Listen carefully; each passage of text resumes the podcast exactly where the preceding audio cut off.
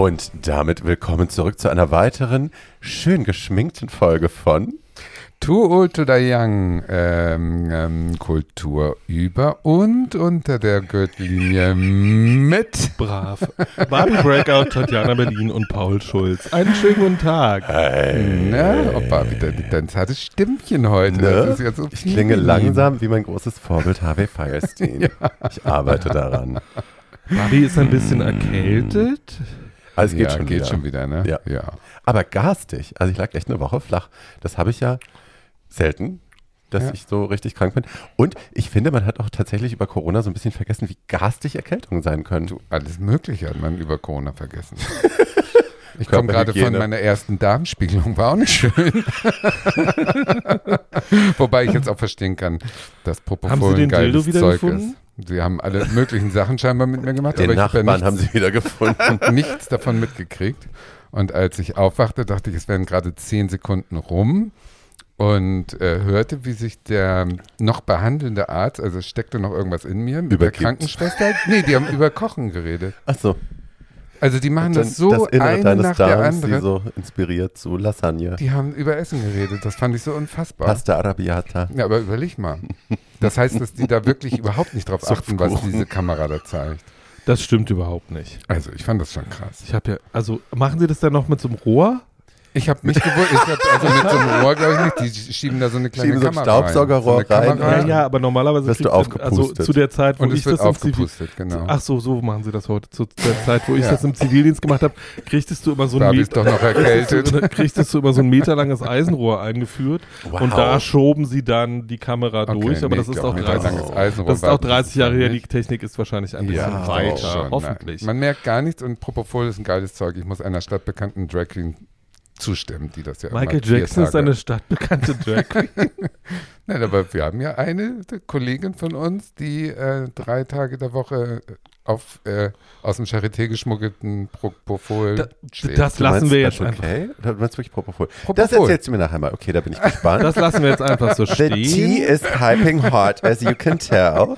And it's So. ich dripping, fand es auf jeden Fall Ähm, toll. Wahnsinn. dripping out of every asshole. Ja, ja. Wo wir beim Thema, sind wir beim Thema? Also wir sind noch wir Eigentlich sind bei, nicht. bei verschiedenen Themen, habe ich das Gefühl Wir gerade. sind bei einem Thema. Wir sind bei körperlichen so. Gebrechen. Körperliche Mm. Gebrechen. Apropos. Apropofol.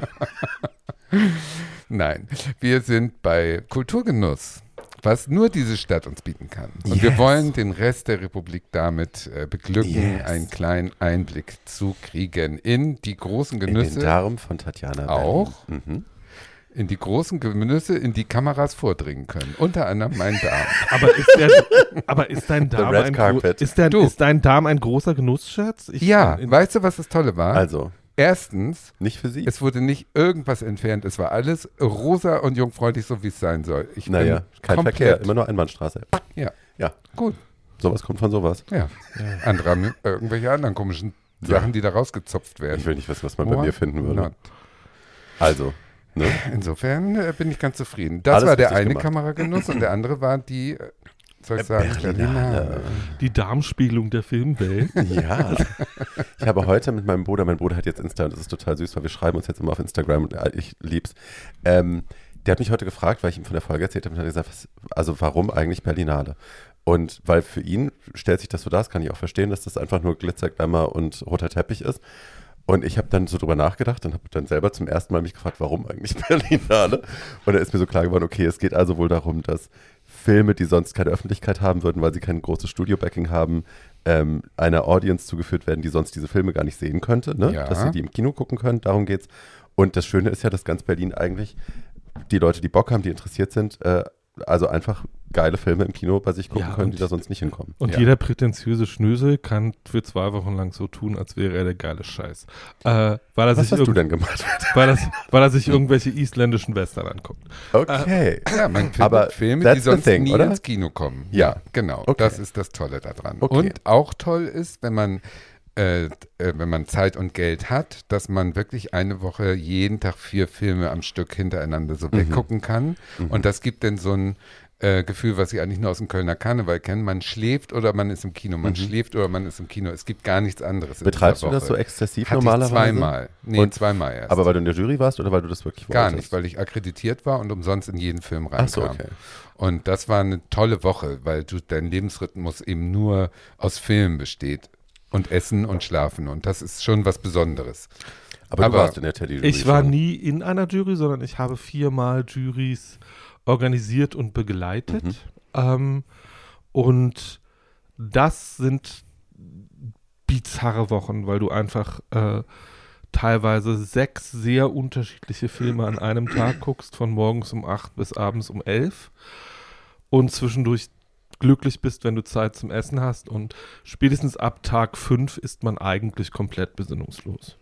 Ähm, Kann man das, verläuft das da nicht ineinander? Kann man die Nein. Filme wirklich nur auseinanderhalten? äh, weil die Filme sind so.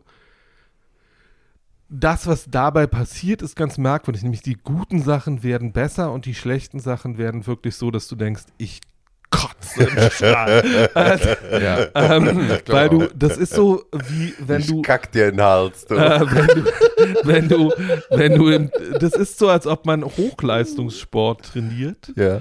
Ähm, deine Können wir ja alle mitreden. deine, Ja, auf jeden Fall, deine ja.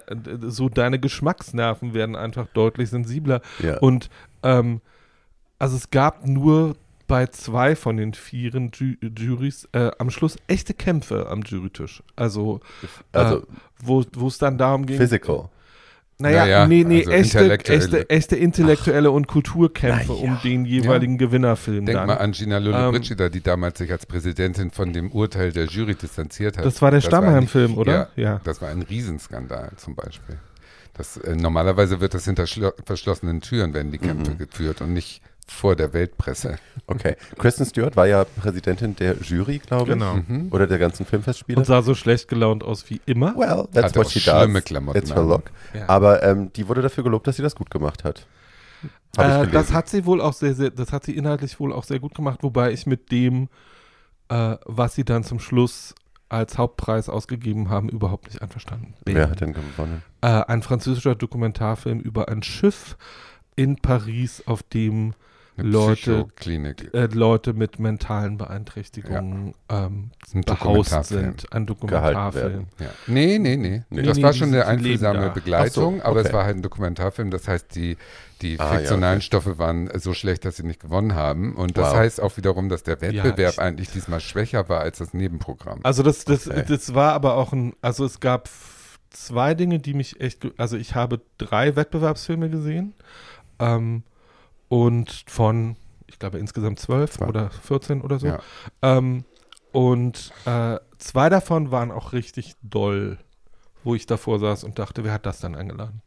Auch. Ähm, Jetzt ist aber das, das, das, der lockere Einstieg ist ein bisschen von uns weggaloppiert, weil ich so viele Ja. Fragen gestellt habe. Das ist meine Schuld. Ich entschuldige mich an dieser Stelle Du bei unseren einfach so investigative Yes, ich bin einfach- Barbie trägt übrigens ein Nirvana-T-Shirt und spielt sich nebenbei immer ein bisschen an den Nippel. Das muss ich machen. Die sind schlanker als sonst, deswegen muss ich immer so ein bisschen reinkneifen und gucken, ob sie noch da sind.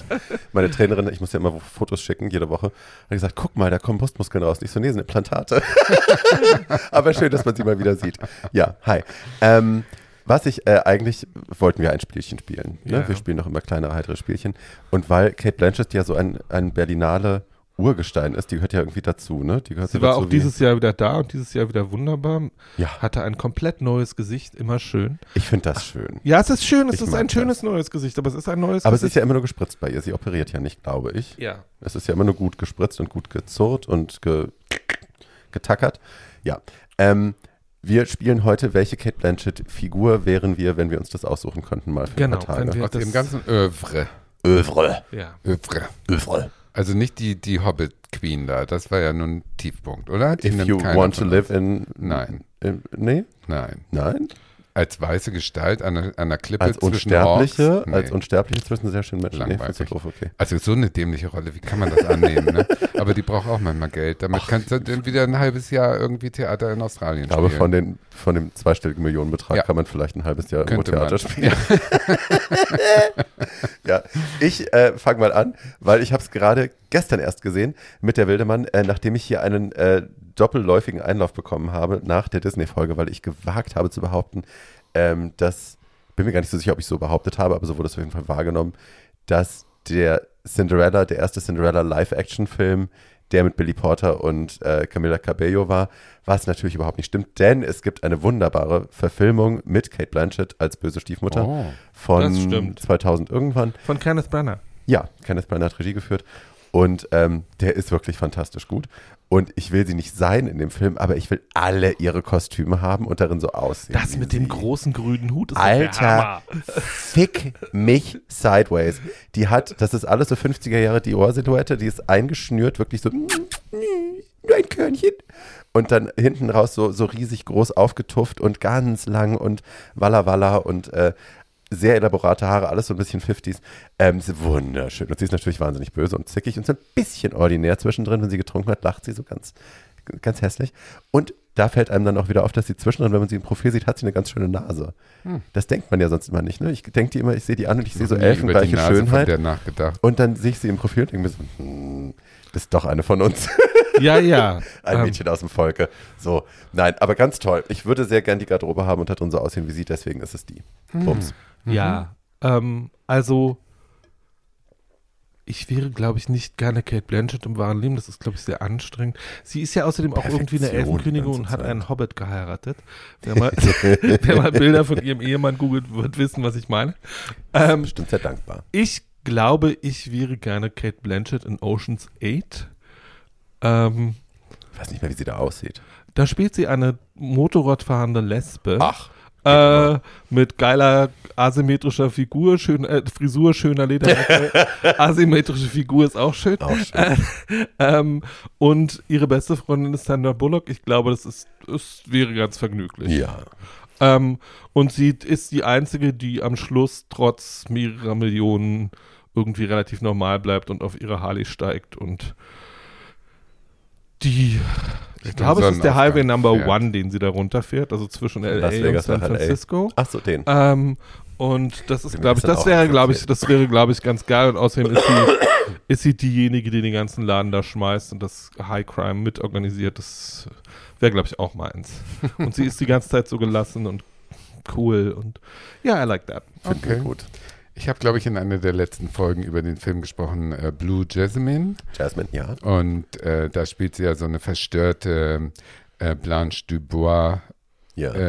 2 äh, aus Endstation Sehnsucht. Äh, also eine Hochstaplerin äh, mit einem flatternden Nervenkostüm, immer auf dem, kurz davor äh, in der Ehrenanstalt zu landen und äh, nach außen hin aber trotzdem immer schick und reich, aber in Wirklichkeit ein Wrack. Und das kommt mir natürlich total entgegen, ähm, dass man du ja so versucht, die Fassade Geistig instabil bist. Absolut. Man Ja, versucht total. die Fassade mit äußerster Kraft aufrechtzuerhalten, aber man scheitert jeden Tag. Also ist mein Leben.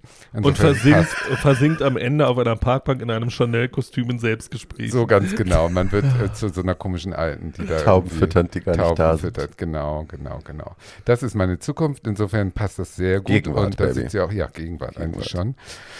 Insofern passt das schon. Geil. Ja.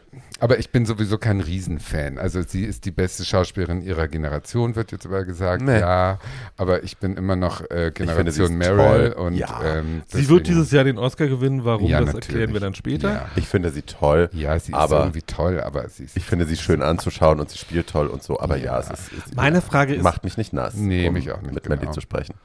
Mich schon.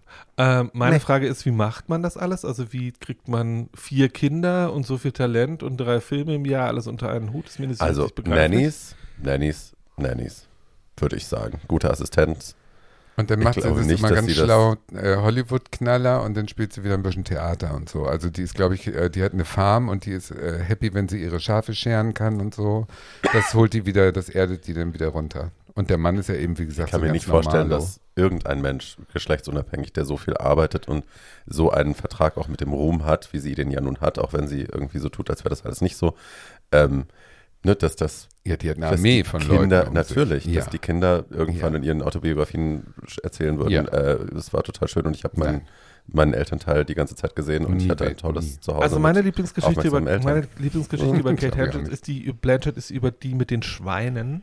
Ähm, sie hat ihre sie hat ihren Kindern, als sie noch klein waren, irgendwann zwei Schweine gekauft, weil sie sie dazu anhalten wollte, irgendwann zu lernen, wo ihr Schinken herkommt. Ähm, und dann hat sich aber die gesamte Familie in diese beiden Schweine verliebt und sie sind zum Schluss nicht geschlachtet worden. Sie sind inzwischen wahrscheinlich tot. Schweine wären nicht so wahnsinnig alt. Aber diese beiden Schweine, weil sie geräuchert, diese Schweine, weil sie geräuchert werden sollten, hießen Benson und Hedges, was ich sehr schön finde. Ja, Humor hat sie wohl. Ich will nach wie vor, wir müssen irgendwann, ich, bei uns läuft das manchmal so, dass wenn wir nach äh, neuen Themen für Folgen suchen, ähm, ganz oft läuft das so, dass wir einfach einen Film haben, über den wir gerne reden wollen und uns dann daraus eine Folge stricken, ein Folgenthema stricken. Und ich möchte nach wie vor immer noch wahnsinnig gerne über Notes on the Scandal irgendwann reden. Wir, d- d- du und both werde dafür eine Folge finden, Ja, wir die passt. Weil das ist ein Film, den ihr gesehen haben müsst, meine lieben Leute da draußen. Aber nicht unbedingt wegen Frau Blanchett, sondern Nein, erstmal wegen Judy Dench. Wegen Frau Dench, ja. und Ja, wegen des. Buches die eine und böse so. alte Lesbe Oh, spielt. aber toll. Ja. Böse alte Frau, Ja. aber toll, toll. Okay, das machen wir ein toll. anderes Mal. Das Heute bewertende, beobachtende, beschreibende. so, Ja. Toll. äh, wir reden Nass. so, wir sind ja immer noch beim Thema Berlinale. Ach, Äh, und Barbie darf jetzt über was reden, auf das sie sich mehrere Jahre gefreut hat. Ob sie das Bitte? immer noch tut, darf sie gleich klären. Wie war denn der Schwarm, mein Schatz? ach, Ach, das. du ahnst es nicht. Die ersten stimmt. drei Folgen liefen nämlich als Die Premiere. ersten sechs Folgen sind draußen, mein Schatz. Ja, ja, aber die ersten drei Folgen liefen Ach als so. Premiere auf der Berlinale drei Ach. Tage, bevor sie in der Mediathek standen oder so. Ja. Wie fanden wir es denn? Fang Mal ist- mit dem Buch an. Ich fange mal mit dem Buch an. Das Buch war damals, wir stellen jetzt alle fest, alle Menschen, mit denen ich kommuniziere über diese, über diese Serie, was sehr viele Leute sind, weil ich ähm, Mhm. einmal was dazu auf Instagram, nee, zweimal was dazu auf Instagram gepostet habe und ich kriege sehr viel Feedback, weil alle so ein bisschen, also ich erinnere mich dunkel an das Buch und wir fanden das alle wahnsinnig spannend. Ja. Und das ist so. Das war ein Cultural Reset in Deutschland. Wir alle haben dieses Buch gefressen und waren Vor total 20 Jahren. vor Ja. 20 Jahren und waren total aufgeregt. Ja. Ähm, dann kam der Tsunami, was ja dem Ganzen noch irgendwie, ne, das Ja. machte das alles so seltsam real und greifbar und man dachte sich irgendwie, um Gottes Willen, what is this? Ähm, also, ne, es war alles sehr, sehr irgendwie intens. Ja. Und gut, jetzt sind 20 Jahre vergangen. Wir haben viele andere Bücher gelesen, wir haben viele andere Filme geschaut, wir sind äh, deutlich gewachsen, la la la, klar. Ähm, der Stoff an sich erzählt sich schon nicht mehr mehr so spannend, wie wir es damals empfunden haben, habe ich das Gefühl. Aber auch, es ist einfach, ich meine, ne, das Ding ist damals, man merkt beim Lesen, dass Frank Schätzing das ganz eindeutig mit dem Hintergrund geschrieben hat, dass das irgendwann eine Hollywood-Produktion wird. Das merkst du beim Lesen des Buches schon. Also da sind Sachen Filmisch drin. geschrieben. Filmisch geschrieben, Ja. aber auch sehr amerikanisch. Oder wie die Buchkritik damals gesagt hat, der Buch, das Buch zum Film, ohne Ja, dass ja, es ja, den ja. Film gibt. That's very Genau. that, very that. Das merkst du halt einfach, ne? dass er beim Schreiben schon drauf spekuliert hat, alles klar, wer kauft die Rechte hier, ich hätte gern ein paar Millionchen. Und gut und schön, ne? Wir haben das, so habe ich mir das auch vorgestellt. Ich hätte das gerne sehr groß inszeniert Ja. gesehen. Uma Thurman hat damals 2000, ich glaube, fünf oder so die Rechte gekauft. Ähm, und wir dachten, das geht alles in die richtige Richtung, dann ist ja ewig gar nichts passiert.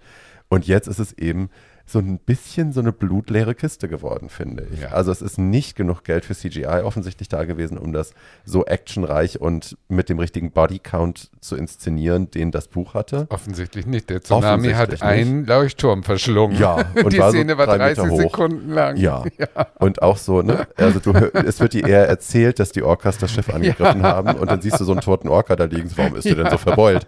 Der hat ein Schiff angegriffen. Ach so, weißt Ja, du? Also den eigentlichen Angriff ja. Sieht man dann so von unten gefilmt im Wasser, wo so ein Wal mal so ein Boot zerdrückt. Und Aber ja. Nebel, damit man nicht Jetzt- sieht, dass die in so einem kleinen Ja, Teich schwimmen, nur in so einem ja, Studioteich. ja. das ist schon ein bisschen Aber peinlich. Leute, 40, das Ganze hat 40 Millionen Dollar gekostet. Ja, oder Meine Euros linke gekostet. Titte hat 40 Millionen Euro. wofür? Ja, also und wofür? ich finde, und das sind, das sind über vier, fünf, das sind 5 Millionen Euro pro Folge.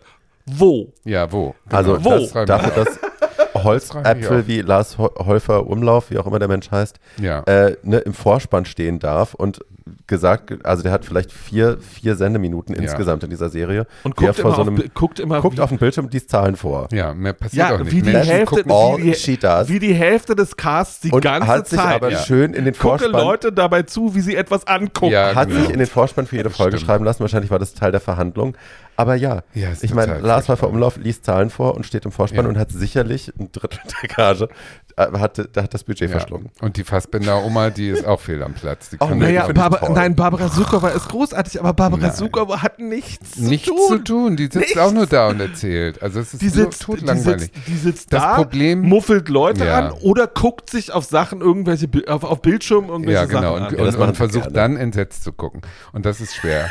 Und das Problem ist, dass diese Serie zu lang ist für das äh, Buch. Also das Format Serie, die, die, die ziehen so die Zeit und dadurch sind so viele Leerstellen und dadurch wird es so langweilig. Das ist die Serie. Ich, find- also ich habe das geliebt an dem gut. Buch, dass das Buch so wahnsinnig gut recherchiert war. Also dass du, wie damals auch bei Dan Brown und so, das war ja so ein Trend, dass man beim Lesen wissenschaftliche Dinge so erklärt bekommen. Genau. hat, dass man sich klug gefühlt Ja. hat. Ne, das war ja so ein Ding. Und das hat Schätzing ja auch gemacht und das war toll beim Lesen. Das haben sie aber, also entweder Ausgenommen. es hat sich nicht übersetzt aufs TV-Ding, weil man keine Doku draus machen wollte, oder es war zu langatmig oder was auch immer, es hat zu viel Geld gekostet, I don't know. Aber das, das Gefühl hast du halt nicht. Du hast das Gefühl, du schaust Wissenschaftlern dabei zu, wie sie relativ schnell Entscheidungen treffen, die dann, ne, muss man halt dann Ähm, irgendwie verstehen. es ist wahnsinnig. So. Und da fehlt aber auch dann die Spannung. ich total. verstehe, tot- die Spannung fehlt aus einem simplen Grund. Nämlich, es ist wahnsinnig schlecht gebaut und wahnsinnig schlecht geschrieben. Es ist wahnsinnig dialoglastig, es wird dir alles erklärt, es wird dir kaum was gezeigt. Hm. Leute reden über Dinge, die du eigentlich zeigen müsstest. Ähm, Der Orca. So, der Orca zum Beispiel. Und echt, irgendwie, diese Folgen sind 45 Minuten lang. Jeder kann jetzt irgendwie 5 Millionen durch 45 Minuten teilen und dann re- ausrechnen, was die für so eine Minute ausgegeben haben. Das sieht man einfach nicht. Nee, das ist nee. nicht da. Und ich Aber das ist frage mich, wo so dieses. Geld hin Also gerade ist. eine Serie, die so viel mit dem Meer zu tun hat und das, du siehst kein anständiges Blau in dem ganzen Ding. Alles ist so entsättigt grau die ganze Zeit. Das so, ist what ein- the fuck is Das ist that? ein weiteres Problem, nämlich, dass sie, ich habe mich beim, schon beim Angucken der ersten Folge gefragt, who the fuck color graded that? Na, das war ja eine bewusste Entscheidung sicherlich, das so zu graden. Ja, aber das ist, es ist dann einfach auch eine bewusst falsch, es ist dann Ja. einfach eine total falsche Entscheidung. Ja, Weil es sieht so unaufregend, Ja. also jeder, jeder Dokumentarfilm auf äh, irgendwie National Geographic siet spannender und interessanter aus als Ja. das.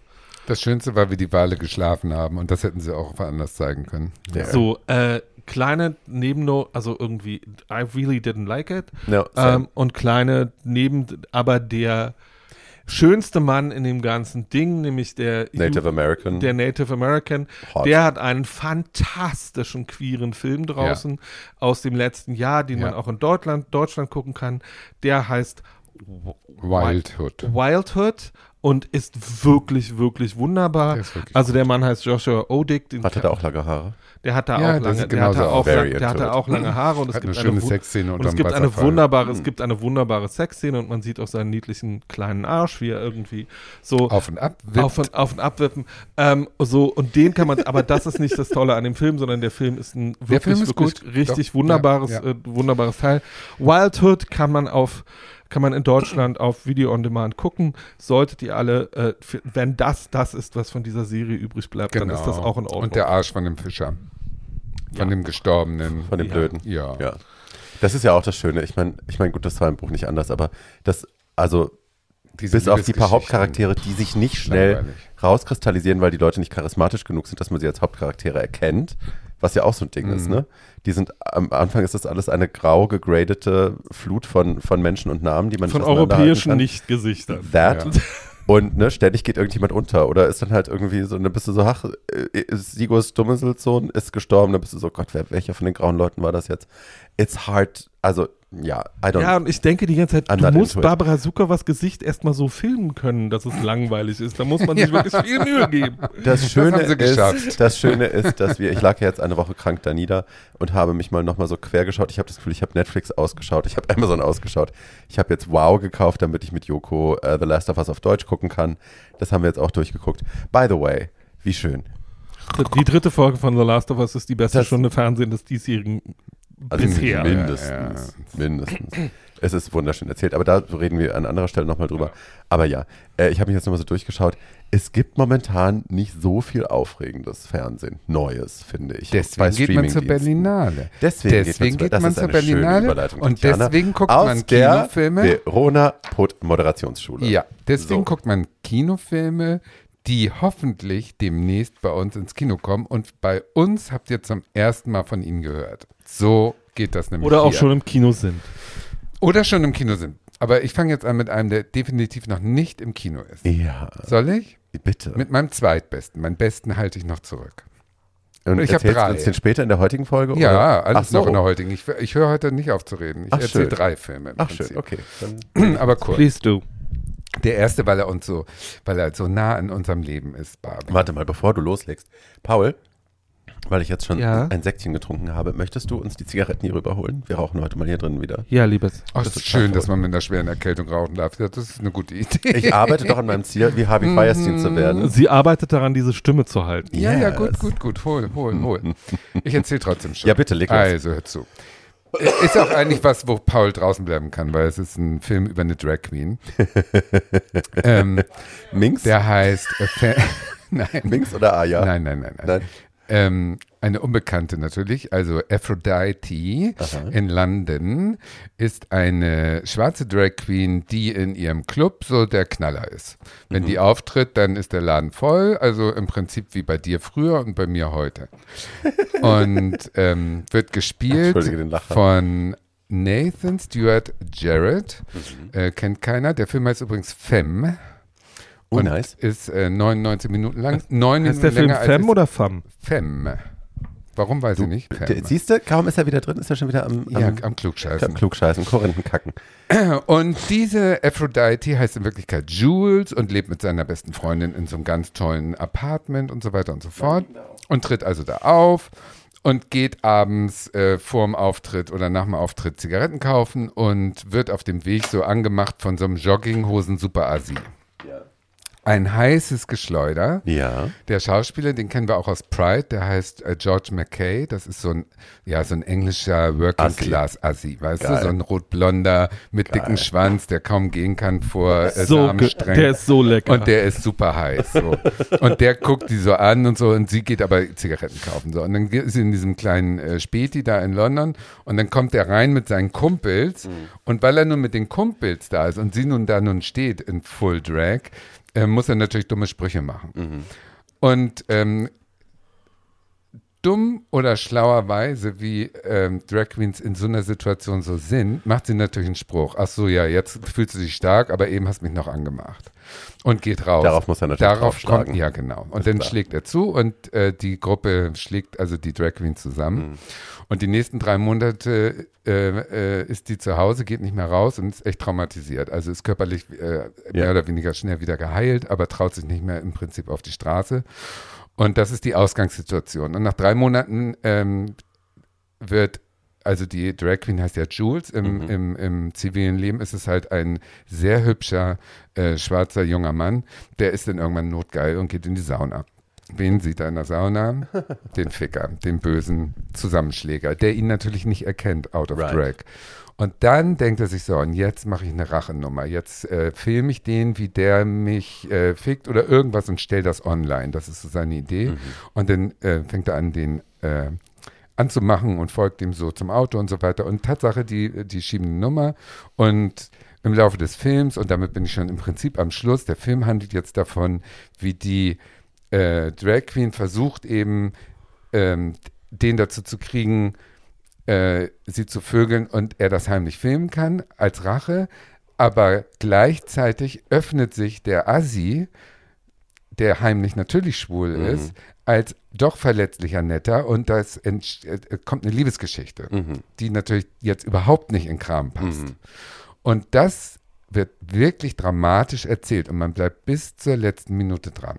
Mhm. Also es ist richtig, richtig spannend und gut und man leidet im Kino mit, dass diese, und da wird, also es wird einem so klar, dass diese Klassenunterschiede, der eine mit seinem ganzen Assi-Hetero-Freundeskreis, die nur Drogen verticken, und die Drag Queen mit ihrem Drag Queen-Background, dass die aus diesen Gründen schon nicht zusammenkommen können, weil diese sozialen ähm, Gegensätze so Mhm. unvereinbar sind. Und das ist, macht es dann auch wirklich ein bisschen traurig. Also es ist ein toller Film, Klingt den schön. ihr alle gucken solltet, Ja. wenn er ins Kino kommt.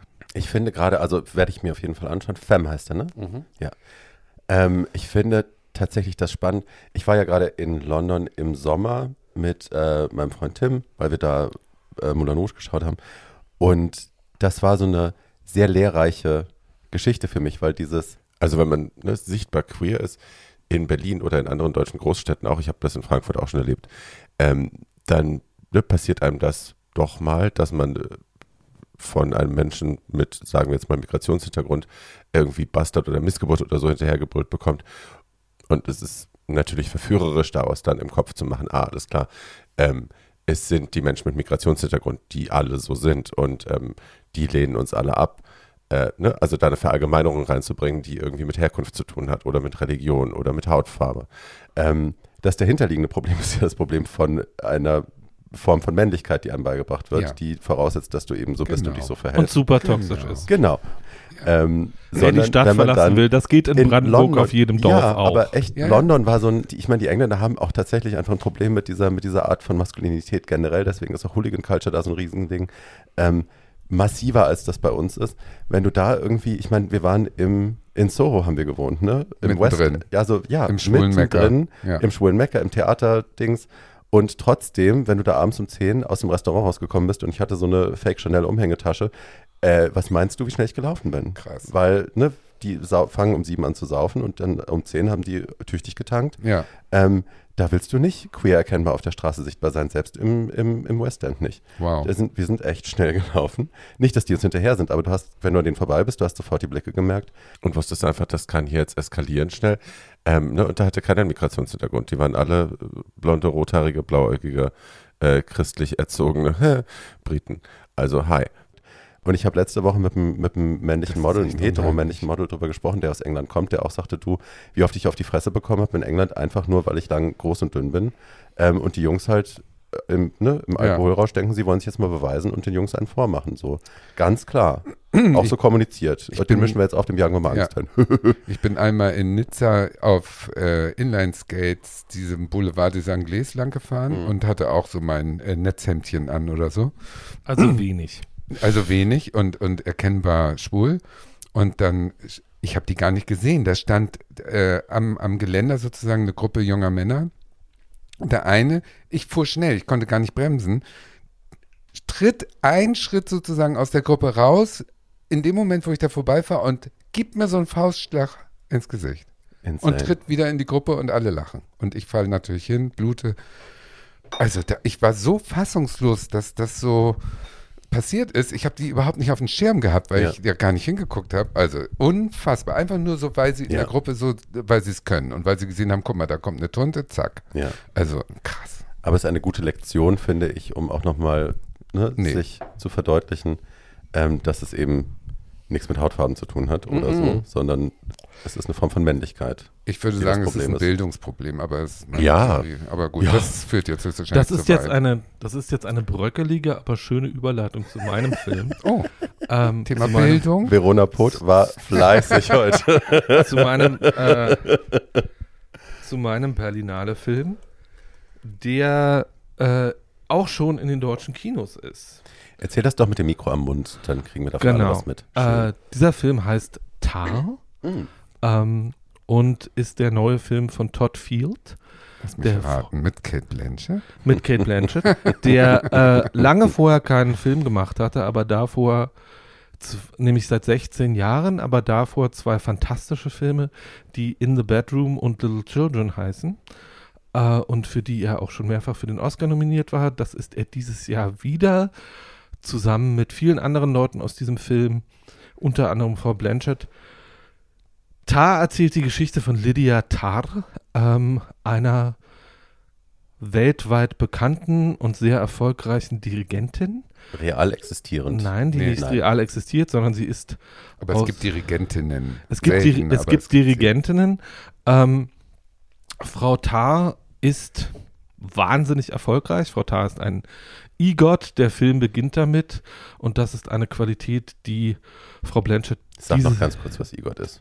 Äh, EGOT ist äh, äh, eine Person, davon gibt es ungefähr 20 auf dem Planeten, die alle großen Entertainment-Preise gewonnen hat, also einen Emmy, Emmy, Grammy, einen Oscar, Grammy, Tony. einen Tony und einen Oscar.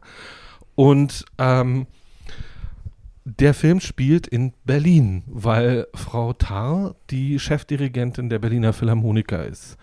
Ähm, Und Gedreht in Dresden. Aber äh, gedreht in, Dre man weiß gedreht, es nicht genau, warum. Gedreht in Dresden. Vielleicht hat Sachsen Geld dazu getan. Wir wissen es nicht genau. Ähm, und äh, oder vielleicht äh, Egal.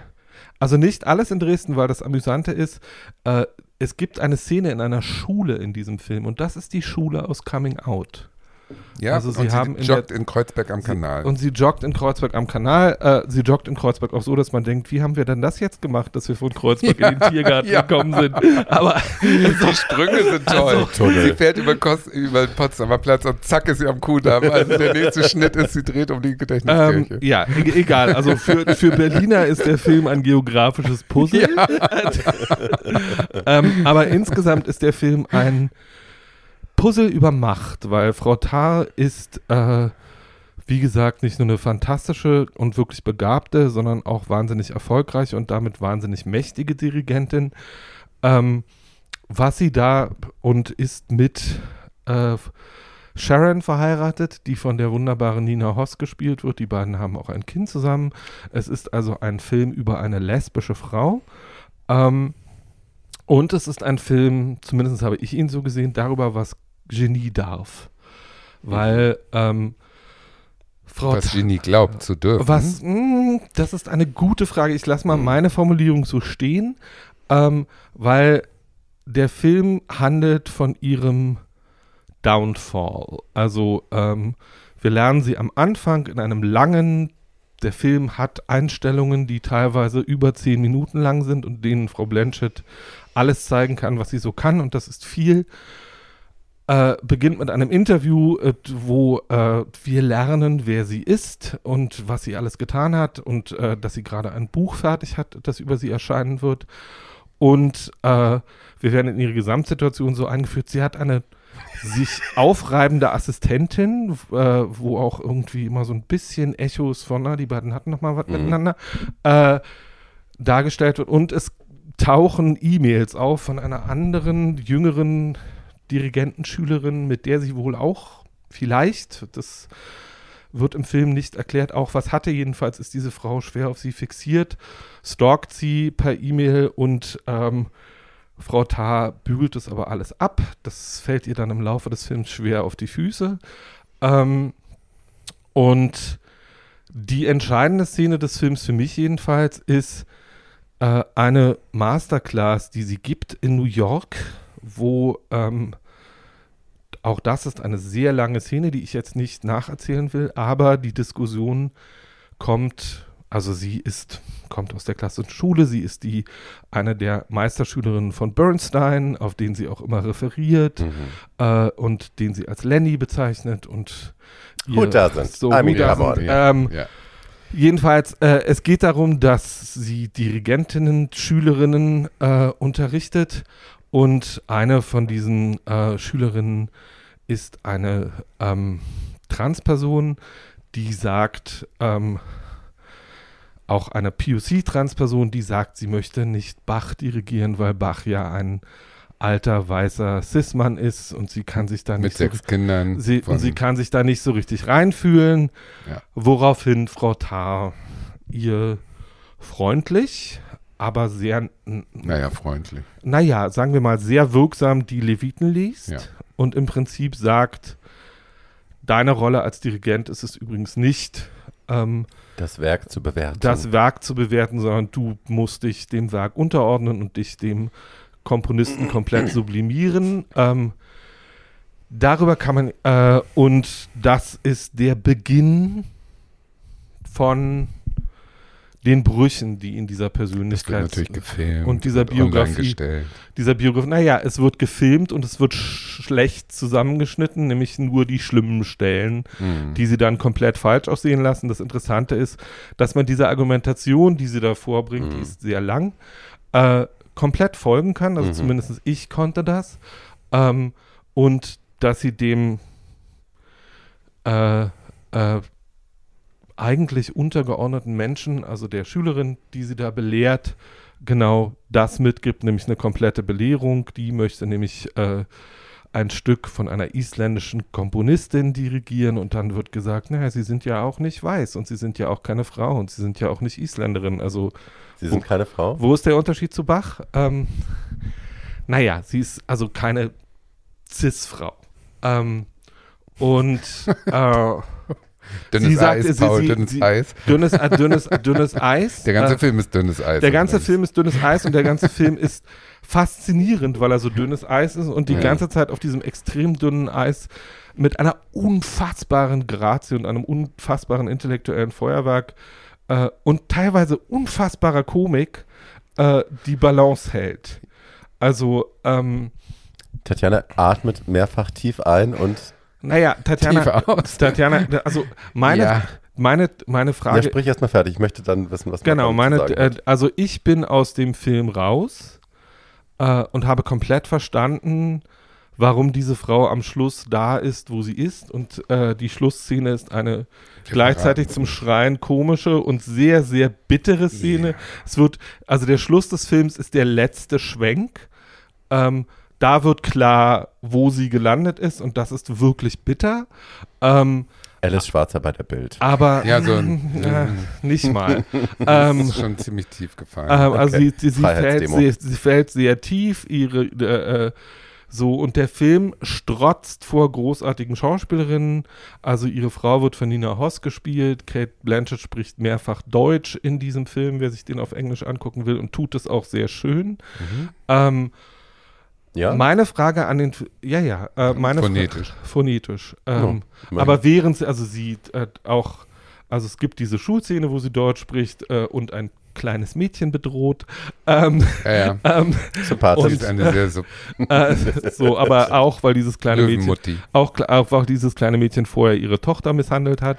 ähm, also diese, diese Figur ist von einer unfassbaren Komplexität und Ja. äh, man weiß immer nicht genau, man, man pendelt die ganze Zeit zwischen positiven und negativen Gefühlen für diese Figur hin und her. Und äh, ist die äh, am, am Ende ist man zwar mit ihr da, wo sie ist, aber man weiß auch nicht genau, hat sie das jetzt verdient oder äh, ist es jetzt eigentlich alles Kacke, was da gerade passiert? Mhm. Äh, der Film stellt mehr Fragen, als er Antworten gibt, was ich wie immer sehr genossen habe, wenn Kunstwerke mich zum Denken einladen, ohne mir Vorschriften zu machen. Äh, Gebe ich dir recht. der Film ist ein großes, großes, großes Kunstwerk, was vor allem an Frau Blanchett liegt in dieser Hauptrolle und an diesem fantastischen Buch. Ähm, und der Film ist auch so eine merkwürdige Mischung aus Charakterstudie und Sozialstudie und Horrorfilm teilweise. Ähm, und ähm, es werden sehr große Bilder mit in sehr kleinen Räumen produziert. Und äh, ich saß am Schluss wirklich da und dachte, ich weiß nicht, ob sie recht hat. Ähm, und ich weiß nicht, ob sie das verdient hat, was ihr da gerade passiert ist. Und natürlich ist sie ein Schwein, aber es wird ja auch die ganze Zeit nicht gesagt, Aber es wird ja auch die ganze Zeit nicht deutlich gesagt, ist das Schwein jetzt nur das, was die Öffentlichkeit wahrnimmt und die ist einfach ein bisschen besoffen von ihrer eigenen Herrlichkeit oder und äh, oder ist es halt Genie, dass sie so ein bisschen sozial inkompetent ist und einfach nicht weiß, was sie da macht? Oder ist das alles Berechnung und sie ist einfach wirklich eine böse Figur und letzten Endes auch, ähm, wir haben ein Genie und es ist, besteht zu keinem Moment in diesem Film ein Zweifel daran, dass diese Frau eine geniale Dirigentin ist. Und der Film stellt auch die Frage, meiner Meinung nach jedenfalls, darf Genie das? Also müssen wir uns damit abfinden, dass, Genia dass Genies halt auch Vollidioten sind ähm, und Also teilweise Machtmissbrauch. böse. Und ähm, Machtmissbrauch ist findet, Machtmissbrauch, ne? findet, naja, und das, was bei der Rezeption dieses Films ganz spannend ist, ist, dass jetzt schon 500 Leute geschrien haben, Frauen sind so nicht. Also, so, Ähm, Vor allen Dingen und- äh, Dirigentinnen schreien gerade So, ziemlich äh, laut. ähm, so, äh, und meiner Antwort darauf ist, ich kenne Frauen, die so sind. Herzlichen Ja, Dank. Natürlich sind Frauen sind so. Menschen und Ja. Menschen sind so. Ja. Also, ne, das, das muss man ja überhaupt Ja. nicht gendern. Das Menschen haben das Potenzial, Monster zu sein, period. Genau. Das, Geschlechtsunabhängig. es wird ihr halt von der Gesellschaft leicht gemacht als Genie, äh, dass sie bestimmte Sachen äh, machen darf. Das, Im Prinzip ist es ja eine MeToo-Geschichte Mhm. und ähm, sie, sie missbraucht ihre Macht und äh, zahlt dafür am Schluss, äh, wie ich finde, zu Recht. Das Gute äh, ist wirklich, dass man hin und her gerissen ist, dass man äh, die Vielschichtigkeit, das muss man erstmal so spielen können, da hast du vollkommen Mhm. recht. Aber sie ist am Ende des Tages doch eine, die ihre Machtposition ausgenutzt hat und dafür auf die Schnauze fällt. Und äh, das ist auch richtig, meiner Meinung Es nach. wirkt aber auch wie eine sehr zeitgenössische Reflexion auf das, was vielen von uns ja momentan immer wieder passiert, dass Leute, die wir eigentlich sehr bewundert haben, plötzlich Genau. Ne, sich auf ein Thema einschießen oder auf eine Person einschießen oder Seiten von sich zeigen, die wir vorher nicht gedacht haben, dass sie da sind. Ähm, und ja, das mag auch von irgendeiner Seite mediatechnisch äh, fokussiert worden sein, indem man die ne, überspitzt dargestellt hat, wie auch immer. Aber am Ende ist die Frage dann, kann ich die Person noch bewundern und wie viel von mir, von dem Bild, das ich von ihr hatte, deckt sich noch mit dem, was ich jetzt sehe. Ne? Also das ist ja eigentlich für uns Ja, aber das ist ein ja- altbekannter Konflikt oder nicht Klar. altbekannt, aber momentan sehr sich vertraut anfühlender Konflikt. Ich verstehe, ich verstehe total, was du sagst. Trotzdem saß ich in diesem Film und dachte, wir kriegen hier auch Mechanismen gezeigt, äh, die einfach zu nichts. Also meine Frage ist, wozu ist Cancel Culture in dem Zusammenhang gut? Weil niemand lernt irgendwas. Hm. Die Frau wird irgendwie beiseite gedrückt und ersetzt äh, durch jemanden, der auch nicht besonders nett ist. Ja. Ähm, und äh, ihre Ehefrau trennt sich von ihr und sie darf ihr Kind nicht mehr sehen. Äh, und äh, Leute in weit entfernten Ländern von ihren eigentlichen Aufenthaltsorten äh, wissen davon und äh, wollen ihr dann jüngere Frauen zuspielen. Ähm, und eigentlich lernt niemand irgendwas, sondern es ist einfach das, das, dieses Genie, was der, so sehe ich das zumindest, was der Welt ja vielleicht noch einiges zu geben gehabt hätte, äh, künstlerisch gesehen, Wird, wird wegrationalisiert und steht niemandem mehr zur Verfügung in ihrer Schaffenskraft. Und ähm, das, das, was ich an Canceling als Vorgang manchmal so schwierig finde, obwohl das in vielen Momenten natürlich hoch verdient ist äh, und man sich sehr kritisch mit vielen Leuten auseinandersetzen sollte, ist, ähm, wenn ich jemanden auf einen Sockel hebe und den da stehen lasse und von unten anleuchte und die ganze Zeit so tue, als wäre das ein Heiliger oder eine Heilige in dem Fall, Mhm. äh, dann muss ich mich doch nicht wundern, wenn diese Leute irgendwann zu Menschen werden Sure. und auch negative Reality Seiten haben. Check. Hast du Ähm. Ja. Und jemanden, den ich Macht gebe, die auf einem absolut, so die absolut ist zu einem, zu am Anfang dieses Films, äh, absolute Macht korrumpiert absolut. Das heißt, diese Leute benehmen sich dann einfach wie die Axt im Walde. Absolute Macht korrumpiert den Charakter. Hedwig and the Angry Ja. Genau. Ähm, Verdirbt den Charakter, sagt sie. und Ist ja alles richtig. Das sind die Fragen, die der Film It's aufwirft. genau, und diese, das sind aber die beantwortet. Fragen, die der Film nicht ist super. beantwortet. Aber das ist doch auch, also ist das Gute an wenn man es runterbricht auf eine psychologische, ich bin ne, Hobbypsychologin, hi, ähm, auch ein Elternkonflikt, also das, was wir mit unseren Eltern erlebt haben, ne, die wir auch auf diesen Sockel gehoben haben, wo wir immer dachten, die sind perfekt, die Mhm. machen keine Fehler, ne, ne, ne. Und vieles hat sich uns nicht erklärt, bis man dann irgendwann alt genug ist, um zu sehen, Mhm. äh, Ja. auch nur ein Mensch. Ja, nicht nur, Auch auch, auch diese ganze Viel Dummheit, Promi-Nummer. viele dumme Entscheidungen. Diese ganze Promi-Nummer, dass Right. man, ähm, dass man jetzt eben erst sozusagen eine moralische ähm, Erwartung ansetzt, die vorher nicht da war. Vorher konnten die machen, was sie wollten. Und die und auch jetzt, bescheuert ist einfach. ja, ne? natürlich bescheuert. Aber Also, why would they be better people? Ja, aber ist doch gut, dass jetzt sozusagen Hm. da ein Umdenken stattfindet. Und das beleuchtet der Film ja auch. Aber die Frage, die dahinter ja lauert, ist die, die ich am Anfang gestellt habe, nämlich was darf Genie? Hm. Nee, das ist ja eine, Aber du, also, R. Kelly sagt auch, er ist Genie. naja gut, darüber Ja, kann man Ja, aber das ist eine ja, etwas- ne, Aber ich meine, wie Was- viele Leute kommen damit durch? Polanski, Ja. ne? Ja, Polanski, vor. Cancel genau. Culture High. Where? Ja, Also, Wo Nein, der sagen wir mal, Allen- wir, nennen wir es mal nicht Cancel Culture, sondern nennen wir es mal Consequent Culture. ich wusste, dass Und, du das sagst. Oh Gott. äh, ich hatte wir es die ganze Zeit auf der Zunge und habe es mir verbissen. Ja, und wenn wir uns so, das passiert ja in bestimmten Fällen, zum Beispiel Woody Allen, Ja. ähm, und irgendwie immer noch die Frage, irgendwie, ich kann dir nicht beantworten, ob das passiert ist. Ich war nicht dabei. Es sieht so aus, aber es sieht so aus, reicht mir ehrlich gesagt für eine, äh, für eine, so unsere, alle Justizsysteme in der westlichen Welt und in Demokratien sind so gestrickt, dass Unschuldige nicht schuldig gesprochen werden Ja. sollen und nicht dafür gemeint, dass Schuldige schuldig gesprochen werden. Und äh, das, was wir im Moment an Consequence oder Cancel Culture erleben, ist, der Verdacht reicht.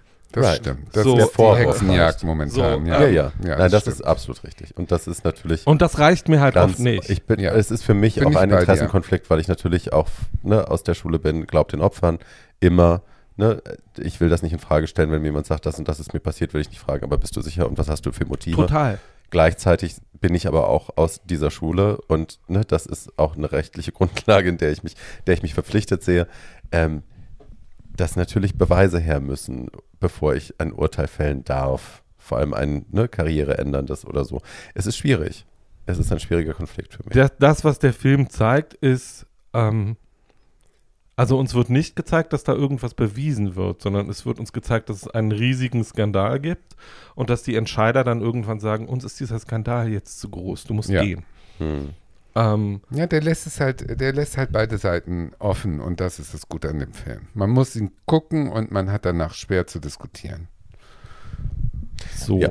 Ne? Ich weiß, dass er viele Und man hat eine Leute fantastische Darstellerinnenleistung ja, gesehen. Wobei ich muss sagen, also Kuhauge Nina Hoss, also bitte, die fandst du ich, toll. ich fand sie super. Ich finde die ja so langweilig. die macht so, sie macht Ich so, die die macht so- Feinheiten, so Kleinigkeiten. die man nicht sieht, weil sie zu fein Nein. sind.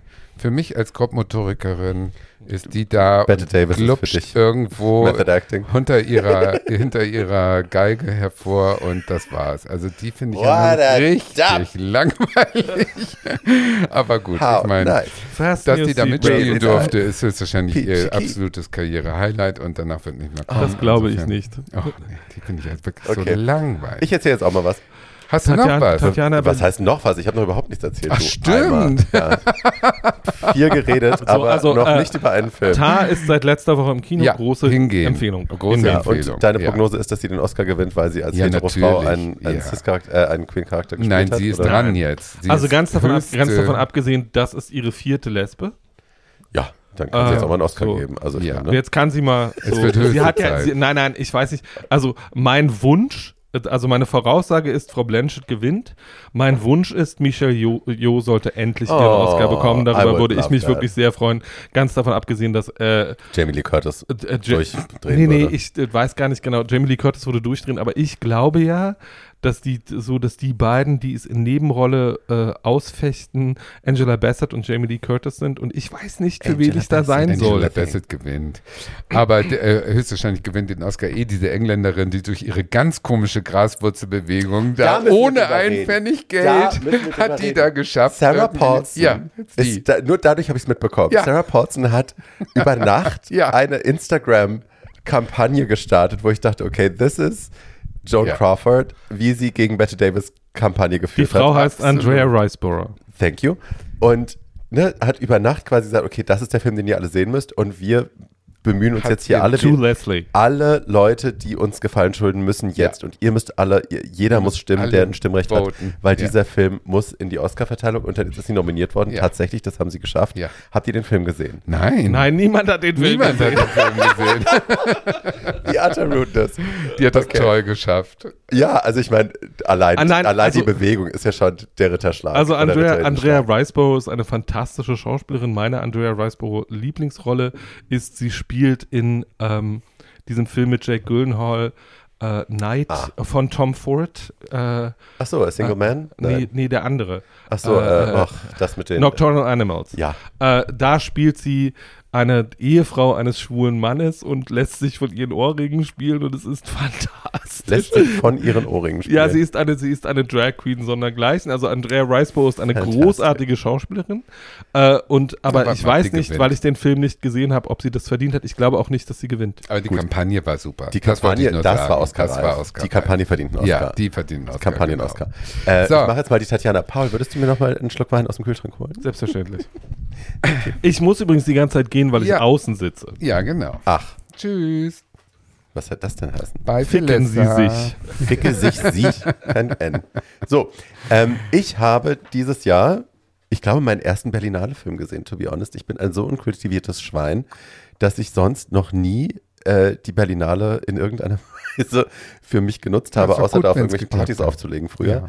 Und ähm, dieses Mal war es so, dass ein Freund, also der Freund eines sehr guten Freundes von mir mich gefragt hat, äh, es gibt diesen Donna Summer, diesen Doku-Film, ähm, ich bin ein riesen Donna Summer-Fan, willst du da mit mir hingehen? Und ich war so, sure. Also, ne, weil, also Ja, ich mag klar. Donna Summer, ich liebe Ja. die Musik. Ähm, habe natürlich eine sehr kritische Meinung zu ihr, weil ich super woke bin, wie alle wissen. Hi. ähm, aber ne, das Doku und so mag ich alles. Musikdoku finde ich gut. Und ähm, der hat dann die Tickets gekauft, was auch überhaupt nicht teuer war. Ich war überrascht. Also es gab Naja, Tickets für die 15 letzte Euro. Vorstellung, 15 Euro. Ja. Fand ich jetzt, zahlt es im normalen Kino auch. Ja, aber Oder? das ist immer noch teuer. Und dann muss er- 30 Mark. Naja, komm, aber ich meine, im normalen Kino zahlst du noch Nachos und so den ganzen Rotz, dann bist du bei 40 Euro. Wahnsinn. Das hatten wir nicht. Wir hatten nur ein Bier pro Ja. Person. Aber es gab eine kurze kleine Ansprache und wir hatten Mhm. in der ersten Reihe Platz, war auch toll. Mhm. Also ich hätte normalerweise sitzt man im Kino nicht in der ersten Reihe, aber hinten war alles zu und na egal. So, äh, der Film heißt Love to Love You Baby, äh, Love to Love You Donna Summer heißt der Film, Entschuldigung, ich I'm getting ahead of myself. Ähm, ist eine Doku aus dem Jahre 2023, also brandneu. Ähm, Regie hat geführt Roger Ross Williams und die eine von den drei Töchtern von Donna Summer, nämlich Brooklyn Sudano. Ähm, und der Film besteht größtenteils aus tatsächlich unveröffentlichten ähm, Home-Videos, muss man sagen, äh, Live-Mitschnitten, Audio-Snippets, die sie irgendwie aus dem Studio mitgenommen haben, ähm, irgendwelchen Fotos und so ein paar Interviews, aber erstaunlich wenige Interviews mit irgendwie Familienangehörigen, Ex-Männern etc. Aber das meiste tatsächlich einfach unveröffentlichtes Zeug von ihr. Und ähm, es ist ja oft so, wenn man Dokus schaut, wo ein Familienmitglied mitgewirkt hat, ist es ja oft so, dass die eine ganz bestimmte Version ihres, in dem Fall Elternteils zum Beispiel, der Öffentlichkeit zeigen wollen, weil sie das öffentliche, die öffentliche Wahrnehmung irgendwie gerade rücken wollen. Und das merkt man teilweise in dem Film, aber nicht massiv. Und das fand ich schon mal sehr angenehm. Also Ja. es war nicht Keine der- Hommage. äh, Äh, nee, überhaupt nicht. So nicht ihr habt meine Mutter nicht, ihr wusstet nicht, was die für ein Genie war oder so. Ähm, sie haben ein paar Sachen unter den Tisch fallen lassen, da komme ich noch zu. Aber im Großen und Ganzen hatte ich das Gefühl, okay, es geht auch einfach darum, uns ein bisschen mehr Zugang zu der Ja. Person zu gewähren.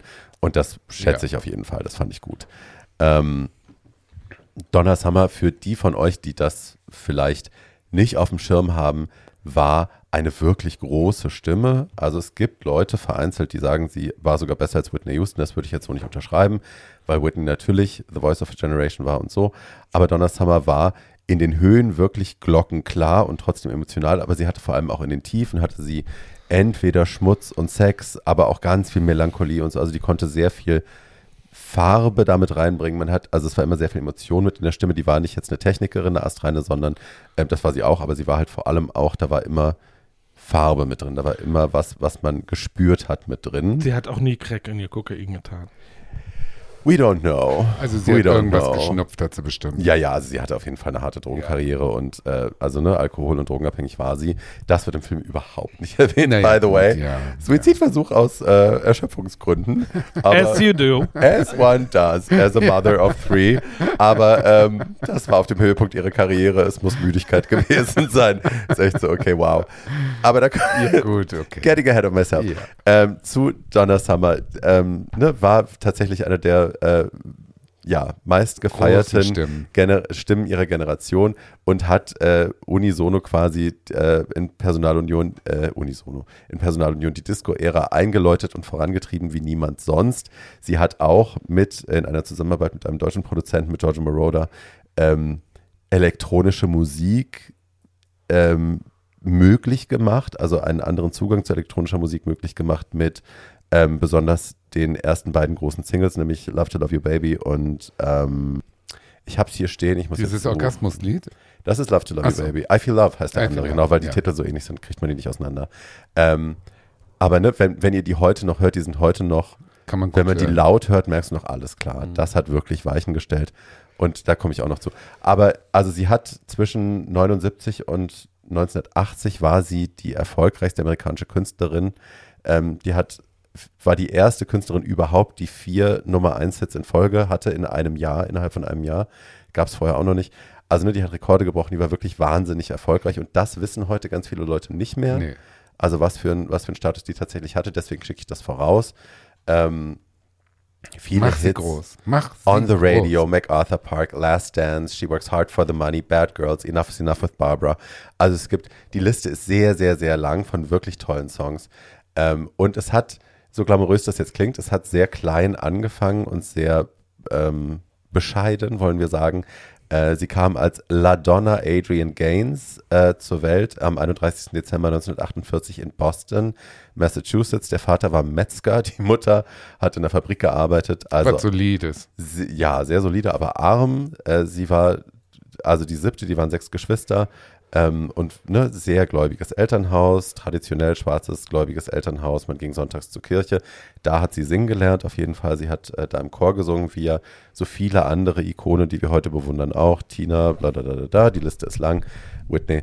Ähm, hat da eben singen gelernt, hat da so erzählt man sich auch in dem, in dem Film, Doku-Snippets ähm, wollen das belegen, dass sie da eben auch die Leute zum, zu Tränen gerührt hat, jedes Mal, wenn sie gesungen hat, weil sie halt damals schon diese riesengroße Stimme hatte.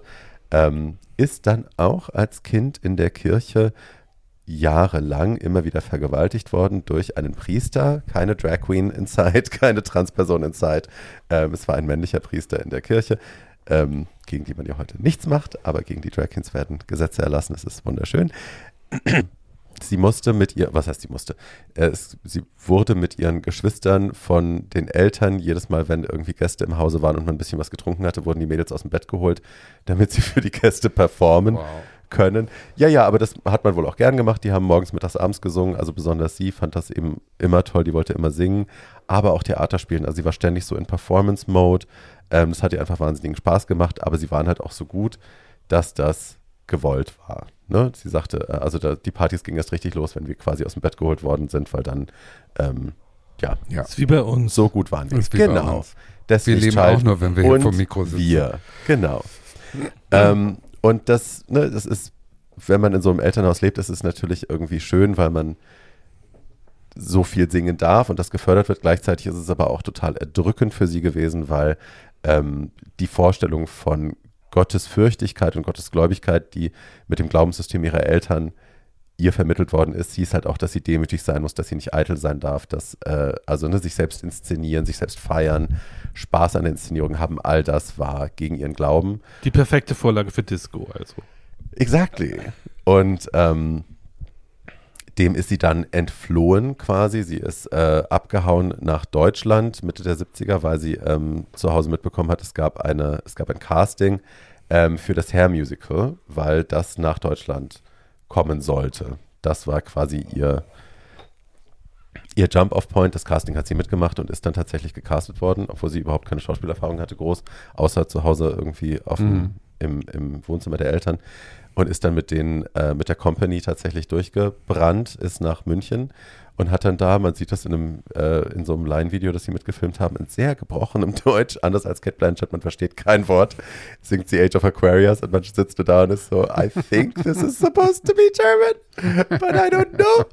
Ah, den Chorus erkenne ich. Das Zeichen des Wassermanns. Ja, that. Ähm, und ne, die Leute fanden sie toll. Sie fand München toll, sie fand Deutschland toll, weil sie sich frei gefühlt hat zum ersten Mal von den Ja. Auflagen ihrer Logisch. Religion und Mhm. ihres Elternhauses und ähm, hat experimentieren können, hat sich neu entdecken können, hat sich also da Of frei all getanzt places. und frei München. gesungen. Naja, du, in den Ja, 70ern toll, war ja. das The Das war Hotness. ich Bohem, meine, ja. ja. ja, ja, ja, Das war Kommune 1 und so, Ja. Uschi Obermeier, Ja. alles war am Start, Drogen Ja, waren am ja, Start, ja. Hippie-Era. München war hot damals. München war heute. München war Frag hot. mal Iris Berben. Ja, Ja. guten Abend. Also. Aber richtig. Allegedly, that. allegedly. allegedly, allegedly. Selbstachtung und acht Stunden Schlaf und Wasser. Ja. Genau. Und Yoga. Ja, Ähm, Yoga. und einen guten Arzt in der Schweiz. Ähm, Israel. allegedly. allegedly. Was man so hört. So, äh, Herr war durch, ne? Dann hat sie ähm, bei der Herr-Produktion hat sie ihren ersten Ehemann kennengelernt, Helmut Sommer, bei dem hat sie sich dann auch den Nachnamen geliehen und hat mit dem ihre erste Tochter gezeugt. Wunderschön übrigens beide. Helmut Sommer ist so ein ganz androgynes, blondes Wesen, wunderschön. Und die Helmut Sommer? Ja, Ist so ein Donna Summer. Wesen? Äh, Donna Summers erster Ehemann, Helmut Ach so, Sommer. kenn ich nicht. ö- ö- österreichischer Zahnarzt. Mit Elke verwandt? Nein. Okay. Nein, nein, österreichischer Zahnarzt. Ähm, und mit dem hat sie ihre erste Tochter gezeugt, äh, die auch wunder, wunder, wunderschön ist. Dann ist sie bei Hair raus, hat dann Porgy and Bess noch gemacht und Showboat und so andere Musicals und hat versucht, sich eben in Deutschland irgendwie als äh, Sängerin durchzuschlagen. Und dann hat sie halt eher so eine Schlagerkarriere eingeschlagen, war nicht so doll. Aber sie Eine dachte, Schlagerkarriere eigentlich. eingeschlagen, durchzuschlagen, einschlagen, durchschlagen. Verstehst du? Weißt du Bescheid? Schlager. Ähm, und dann hat sie George Moroder kennengelernt und sie haben 1975 dann tatsächlich Love, Love to Love You Baby aufgenommen. Ähm, was ja, wenn man das, ich habe das lange nicht bewusst gehört, weil der Song so zu meinem, ja, hübsch, ne? Ja. Er zeigt mir gerade Helmut Sommer. Also wenn man den sprechend sieht, in der damaligen Zeit sieht der sehr hübsch aus. Da sieht er jetzt aus wie so ein bisschen, Wie Live Garrett. Leute, Also- zeigt keine Bilder in einem Podcast. Ja. Weiter jetzt. das ist Weiter. wie Nicken in einem Podcast. Das Ja. ist auch so sinnfrei. Nicken im Podcast Ja, ist immer so. toll. Mhm. Okay, haben wir gehört. Danke. so blöd. Ja, Giorgio Moroder. George Moroder. Ich habe Love to Love You Baby lange nicht mehr bewusst gehört, weil es gehört so zu meinem Upbringing. Ich bin 78 geboren, der Song ist 75 rausgekommen. Ne, der gehört zu meinem, der war immer schon da für Ist mich. jetzt die Überraschung, dass es ein Orgasmus ist? Also ja, voll. Okay. Und damit fängt der Film auch an tatsächlich. Also sie zeigen Donna Summer, das ist die erste Sequenz quasi oder die zweite, äh, wie sie Love to Love You Baby live auf der Bühne performt. Sie steht halt breitbeinig am Mikroständer und reibt sich daran. Und es ist halt äh, ein mehrstündiger Orgasmus Ja. quasi. Ähm, und die haben den, den, dies, den Song, erzählt George Moroder, haben sie in der 3-Minuten-Version bei den Radios irgendwie hingeschickt und es wurde nicht richtig gespielt. Also sie haben es gespielt, aber es kam nicht an. Keiner, hm, keiner wusste so richtig. Und dann haben sie rausgefunden, das ist nicht lang genug. und haben eine 16-Minuten-Version draus gemacht. Und die ist dann durchgestartet wie Bombe. Aber halt echt so, auch ne, wieder, das kam aus dem Underground. Die haben sie bei irgendwelchen, bei irgendwelchen, äh, Uni also bei University Radio Stations, die dann so selber gemacht, nachts, nach Mitternacht durften die dann spielen, was sie wollten. Da haben sie es dann gespielt und die Leute sind ausgeflippt. Und Elton John persönlich erzählt davon, dass er im Studio 54 steht und der Song kommt und alle Leute fangen halt an zu schreien, weil sie sagten, sowas Toll. haben wir halt noch nie gehört. Ja. Also musikalisch haben wir sowas noch nie gehört und gleichzeitig war es halt auch so das Gefühl der Zeit, die sexuelle Befreiung, die Lust, die weibliche Lust, selbstbewusst dargestellt, das kennen wir nicht mehr und so. Also ja, großes, großes Ding, riesengroßer Hit, internationaler Hit, sie zieht zurück nach Amerika ähm, und natürlich ist dieser innere Konflikt da schon da, ne? dass sie als christliches Mädchen äh, aus dem Hause guter Eltern, die Oma muss noch in die Kirche gehen können und so, ich darf nichts machen, was die Familie beschämt. Ähm, jetzt macht sie sowas. Und daraus hat sie sich jetzt so ein Ding gestrickt, dass sie sagt, nein, ich, äh, das, ich bin das nicht. Sondern jeder meiner, jeder meiner Songs ist eine andere Rolle. Ich bin eine Schauspielerin und jeder meiner Songs ist eine eigene Rolle. Und sie sagen? momentan spiele ich diese Momentan spiele ich einen Orgasmus. spiele ich eine Nutte, die Ja. viel Spaß hat auf der Bühne. Ja, es ist halt so, also ne, Ja, so aber wie, wie soll man sich sofort durchguckt lügen? und sich denkt, Ja. okay, Girl, wow. Ja, aber anscheinend hat es für sie eine Weile lang funktioniert und ähm, sie hat dann, also ne, sie war ja nicht erfolgreich bis auf dieses eine Ding und ist zurück nach Amerika und das Management hat damals halt wirklich schon, die haben gesagt, okay, wenn die nach Amerika kommt, die Amerikaner müssen, weil wenn die Amerikaner Erfolg sehen, glauben die Erfolg. Und die müssen aber Erfolg sehen. Das heißt, wir müssen die ausstaffieren, als wäre sie die heißeste, erfolgreichste, reicheste Tussi ever. Das muss Denver Clan sein.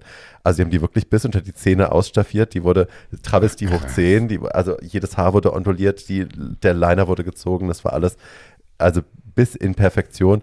Und äh, erzählt dann die Tochter auch selbst oder Leute, die dabei waren, erzählen das in dem Film, dass, also wenn eine Paillette nicht geklebt hat am Kleid oder wenn irgendwas am Schuh abgekratzt war, war der Manager selber auf allen Vieren und hat dann noch mit, mit irgendwas Mit Sachen, die er vorher noch nie gemacht hat, genau, das alles perfekt gemacht, damit die Appearance gestimmt hat. Und dann ist sie zurück nach Amerika und es war, ab da war sie halt ein Superstar. Dann kam ähm, nach Love to Love You Baby kam dann I Feel Love. Und das ist für mich der Song, der elektronische Musik für immer verändert hat. Das ist auch heute noch so. Ich meine, gerade auf dem letzten Beyoncé-Album wieder gesampelt worden. Kylie hat ihn gesampelt, der wird ständig gesampelt, weil der einfach so iconic ist. Und dieses, das ist ja, ähm, that's her. Also das sagt Aber das auch. ist doch Giorgio Moroder, oder? Nein. Sie hat das erfunden. Okay. Das sagt sie und es bestätigt später im Film auch Georgia Moroder. Nee, nee, nee, that was Donna Summer. Und also nicht das allein, dass sie das, sie hat gesagt, sie will so ein Gefühl, als würdest du floaten, als wärst du in love, I feel love, das ist die Idee. Ähm, als würde man so floating, dieses verliebte Gefühl. Und das will ich so beschreiben. Und dann macht sie dieses und er hat es dann halt irgendwie umgesetzt. Toll. So, aber die Idee kam von ihr. Also, ne, man merkt auch, es war kein, kein dummes Mädchen, kein untalentiertes Mädchen, die nur Stimme war oder so, sondern die war auch tatsächlich daran beteiligt. Die hat äh, viele ihrer Songs auch tatsächlich mitgeschrieben. Ähm, ja, so, das war 1977. Und es ist, es gibt noch eine schöne, cute Geschichte, dass äh, Bowie zu der Zeit in Berlin aufgezeichnet hat. Die waren ja da am Potsdamer Platz in diesem Studio und haben da Heroes aufgenommen und so. Und Iggy Pop of all people ist reingerannt in das Studio, in dem Bowie aufgezeichnet hat in Berlin und gesagt, ich habe, I have the sound of the future. Ich habe den Song gehört. So wird Musik in der Zukunft klingen. Du hast sowas noch nie gehört. Und macht I Feel Love an. Und dann haben sie da gesessen und haben das angehört zum allerersten Mal. Cute. Völlig drauf. Of course. It was the 70s. Und hast du die Geschichte mit Barbara und ihr, das Duett? die habe ich ja schon in einem Hast du schon mal erzählt? in einer anderen Okay. Folge hab, haben wir die schon mal erörtert, Okay. das Duett. Und es ist ist ja gar nicht toll. so, so toll, wie wir immer dachten, dass sie sich gegenseitig in Grund und Boden geschrien haben. Nein. Angeblich war es ja anders. Yes. Ja, Hast mir nicht zugehört in der Folge. erzähl weiter. Ja. Ähm, ihr habt schon gesagt, ne? Zu den Jahren war sie dann die erfolgreichste weibliche äh, Künstlerin, Musikkünstlerin in Amerika. Ähm, sie hat Hit after Hit after Hit. Sie war die Queen of Disco, hat dann 79 mit Barbara den Song gemacht. Also all das. Hinter den Kulissen ähm, dann aber halt massiver äh, Alkohol- und Drogenabusus, äh, massive Depression, wovon der Film halt überhaupt nichts erzählt. Also der Film erzählt von der Depression, aber nicht für den Gründen dafür, was ja auch Alkohol und Drogen waren. Ähm, und dann wird erzählt, sie erzählt das selber im Film, es ist irgendwie ein, Videosnippet oder was vorgelesen, das weiß ich nicht mehr, wie sie sich das Leben nehmen will. Sie ist äh, in so einem Penthouse-Apartment und hat schon den Fuß draußen aus dem Fenster und guckt nach unten und in dem Moment kommt halt das Housekeeping rein und so, ah, Signora Donna, kommen Sie wieder rein, was ist los? Und sie so, oh, hm, okay, dann nicht.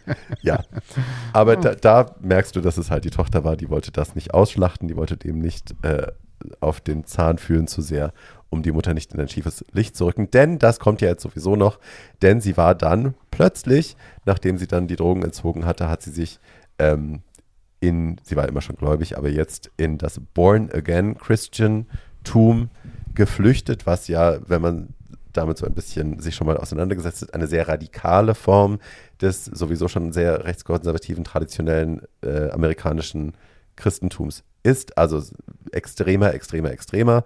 Ähm, die Sünden sind extremer und die Strafen sind extremer.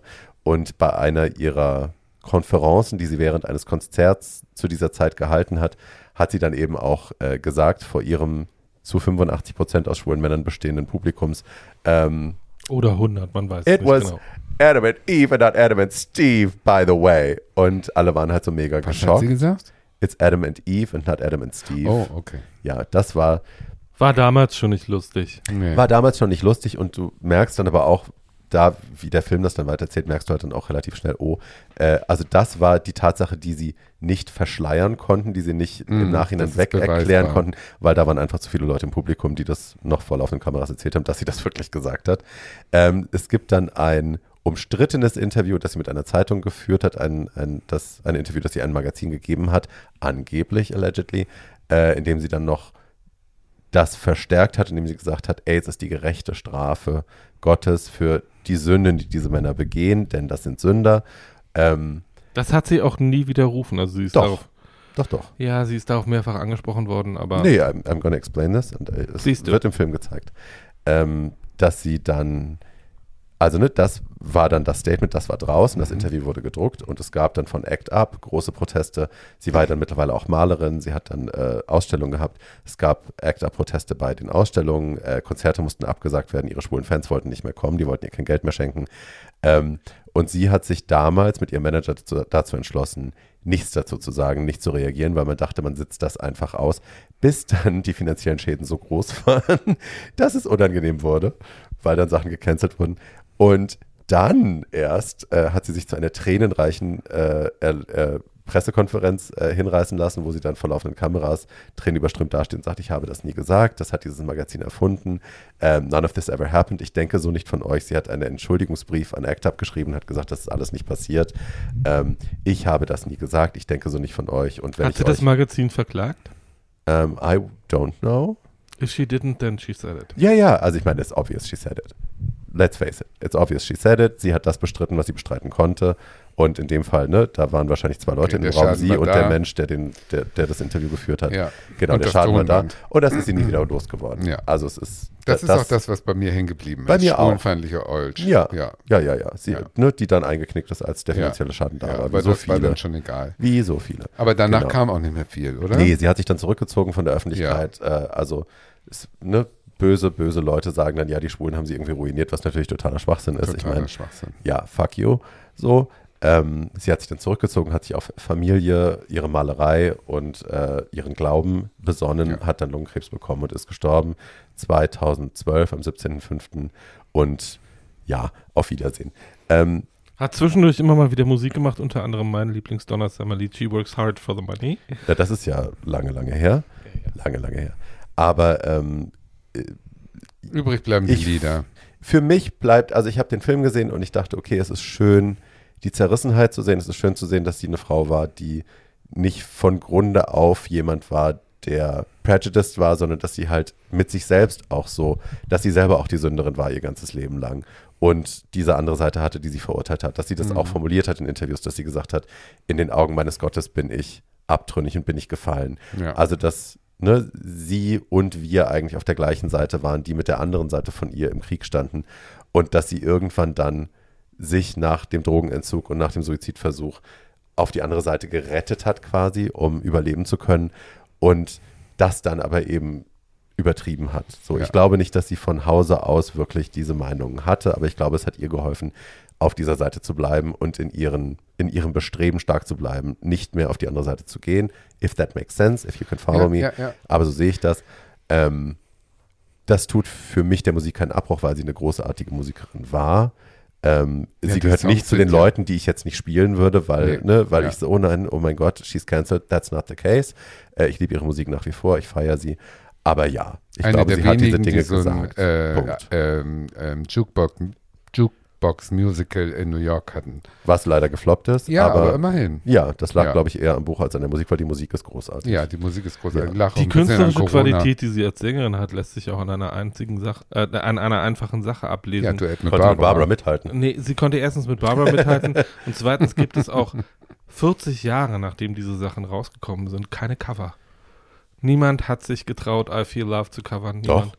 Ja, aber, Also samplen. aber wenn man sich mal überlegt, dass jede irgendwie Ja, es hat jetzt keine Andrea Berg wenn man gewagt, sich das mal, auf Deutsch wenn man sich zu... mal, wenn man sich mal Ja. überlegt, dass jede drittklassige Sängerin glaubt, ja, sie müsste jetzt dringend äh, I, will, ja. I will always Ja, love you genau. oder Ja, ja, ja, Du redest von Vicky Mikrofon schreien. Moment. Aber seriously, also ich meine, es gibt, äh, es gibt eine Kylie-Version von dem Song. Also es gibt aber Sampling kein- und Interpolations und aber kein Cover-Cover, Aber weißt du? kein Right. Cover, Cover. Ja. also es not hat- that I know. Sie ist auf jeden Fall eine große Künstlerin. Der Film ist interessant. Ja, Soll man sich angucken, wenn man Fan auf jeden ist. Fall. Na, vor allem, weil du halt auch so Background haben viel, du kriegst so viel Originalmaterial, was ich immer toll finde. Ja. Sachen aus der Zeit kennt. zu sehen. Ja. Also auch für mich als Hair and Make-up Uschi, als Travestie Uschi. She never met a lip liner she didn't like. Du hast in, also ne, auch schon die Aufnahmen von 74, wo sie halt irgendwie die Art, wie sie ihre Lippen konturiert, das ist so wie heute äh, Kim K und Konsorten irgendwie das Oh ja. propagieren als gerade neu erfundener Trend. Und ich meine, ne, damals wurde das schon gemacht. Hi. Ähm, das sind alles tolle Sachen, die Perücken, die sie getragen hat, wie sie ihre Locken gestylt hat und so. Das sind alles tolle Sachen. Ich mag den Familienzusammenhalt, den ich da sehe. Ich mag diese, ich finde es ja immer spannend, Kinder zu sehen von Superstars, Ja. wie die traumatisiert sind auf ihre ganz Ja. eigene Art. Wir freuen uns auf den Film von der Tochter von Diana Ross. Ja, und ich werde auch in einer der nächsten Folgen über die Pamela Tracy Doku, Ellis Ross muss nun wirklich keinen Film machen. Über die die ist selber Pamela eine Doku sehr reden. erfolgreiche, sehr gute Weiß, aber Schauspielerin. es, der Film wird kommen. werde über die Pamela glaube ich. Doku reden, weil das auch total spannend ist. Ne? Das hat ja auch einer ihrer Söhne gemacht. Ähm, ich finde das ein total spannendes Thema. Nicht nur Das seit Mommy. Dearest, sondern generell, Ja. weil es ne, in so einem Schatten groß zu werden Ja. und das mehr oder weniger unbeschadet zu bestehen. Wobei ich jetzt, wobei ich jetzt Schwierig. ehrlich gesagt äh, Pamela Anderson nicht mit Donna Summer oder äh, anderen Leuten Nein, aber einfach als She würde. was the Angehörige most famous woman in the world Yes, for a couple of years. Und das ist sicher, ein großer aber Schatten. sie hat auch, sie ich hat, rede nicht von Talent, ich rede von wir, wir, reden, wir Impact. reden darüber noch, aber ich, wir, wir, der Impact ist Jetzt da. reden wir erstmal So, über jetzt was wir ganz anderes. Jetzt reden wir nämlich über, Saved by the Bell. über ein weiteres Arschloch, was wir toll finden. Würdest du Tatjana bitte nicht als Belle bezeichnen? Das finde ich übertrieben. Leute, Baby Bell. jetzt, ich warte schon, ich sitze hier und ich äh, kann schon kaum mehr still sitzen. Ja, entschuldige. Weil jetzt, jetzt, jetzt der Star der Berlinale dieses Jahr Der Star. Meine Mutter. Nein. Frank Rogowski. Frank Elstner. Wer, Franz. äh, Franz, Franz, Franz Rogowski. Franz Rogowski. Wer kennt Franz Rogowski? Eigentlich Ich keiner. Ich So. schon. Natürlich. Ja, aber ich bitte dich, den hat man doch irgendwie nicht auf dem Schirm gehabt. Also ich nicht. Also ich schon. Ja, aber doch nicht so gut, wie er jetzt. Der dreht ja ohne Ende seit äh, zehn Jahren. Aber jetzt hat er Filme rausgehauen, also da fällt euch nichts mehr zu ein. Das ist also ein kleiner, nicht besonders attraktiver junger Mann mit Hasenscharte, der eine Sexualität ausströmt, die unfassbar ist. Der ist so heiß. Und man glaubt es nicht. Wenn man den beschreiben sollte, ist das so ein, so ein, so ein kleiner dürrer Typ irgendwie, so äh, Muskeln, zäh, äh, äh, große braune Augen und eben dieser Sprachfehler, dieses Lispeln durch diese, durch diese angeborene ähm, Gaumen-Geschichte. Äh? Geschichte. ja, Hasenschatte sagt man nicht mehr. Ach so, Man Gaumenspalte. Gaumenspalte, genau. Entschuldigung. Und know. ihr glaubt nicht, wie sexy er ist. Ich habe zwei Filme Doch. mit ihm gesehen. Im, ja, du kennst ihn, aber viele kennen ihn vielleicht nicht. Ich habe zwei Filme gesehen. Der eine war richtig schlecht, der war im Wettbewerb Disco Boy. I love that. Er, oh, so ein langweiliger Film. Wir sind rausgegangen übrigens, eine halbe Stunde vor Schluss, weil er wirklich richtig tödlich langweilig Ich fand war. den überhaupt nicht langweilig, aber egal. Fürchterlich. Und da hat er so einen Fremdenlegionär gespielt und ist da durch den Schlamm gerobbt, aber lahm. A Disco Boy. Ja, Disco Boy heißt der Das Film. hat ja überhaupt keine Connection zu dem nee, Namen. frag nicht. Es ging um, äh, eigentlich war das die zum Schluss in einer Verfilmung. Disco, aber das Es- hat Tatjana nicht nee, da war ich gesehen, schon raus, genau. Äh, das ist die Verfilmung von dem Vicky Leandros Song äh, Verlorenes Paradies. Also das ist alles. Lest, das, lest den Text zu Verlorenes Paradies und ihr wisst, worum dieser Film Disco geht. Boy ist ein wunderbarer Film, aber egal. Warum brennt unser Wald? Warum ist Würdest du bitte einfach das weitersprechen? Moment, Wetter so schlecht? Zeuginnen einer seltenen Tatjana Berlin Live-Interpretation. Sag mir, warum unsere Welt so kaputt ist. Hier ist übrigens, hier ist übrigens die Marlene, Marlene Hier ist wäre neidisch. Hier ist übrigens die Begründung, warum Tatjana Playback macht, aber egal. Marlene hätte auch Playback machen sollen. Auch Dieter Thomas Heck war sauer, dass sie auf diesen Zug von ein bisschen Frieden aufgesprungen ist damals. Aber gut, lange Rede, kurzer Sinn. Ich rede nicht über Disco Boy, sondern über Passages. Passages ist also ein französischer Spielfilm, den er auch in diesem Jahr in 23 Passage. gedreht hat. Und er spielt im Prinzip einen widerlichen kleinen ähm, Narzissten. Also jemanden, der so in sich verliebt ist und so ähm, dabei so, so eine komplett fehlende Selbstwahrnehmung hat, weil er sich nur auf sich und seine Bedürfnisse ähm, fokussiert. In einer schwulen Beziehung, er ist mit seinem Mann seit 15 Jahren verheiratet. Der, Der Mann, von wird, Ben Wishaw gespielt wird. der Mann wird von Ben Wishaw gespielt. Hätte ich jetzt gesagt. Musste ja nicht mehr. nee, danke. Äh, willst du den Rest auch erzählen, Paul? Oder? Vielleicht später. Okay.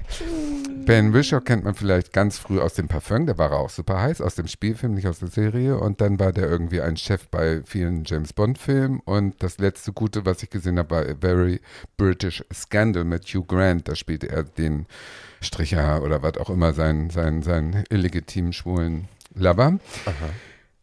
Die beiden sind also da, dieses, ähm, dieses Ehepaar. Ähm, der Franz Rogowski spielt Thomas. Thomas ist Regisseur und sein Mann Martin ist Grafikdesigner.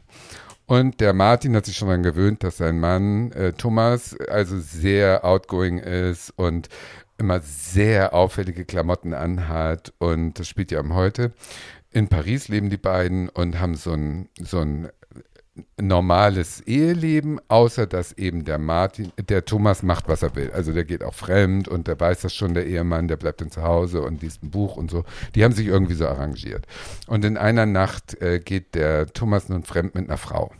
Und das war nun für ihn was ganz Tolles, dass der nun mit einer Frau geschlafen hat und kommt morgens und erzählt das seinem Ehemann. In der, in der Fokussierung nur immer auf sich selber. Wow, das war so toll, ich habe mit einer Frau geschlafen und überhaupt und es hat geklappt und es war ganz toll und so.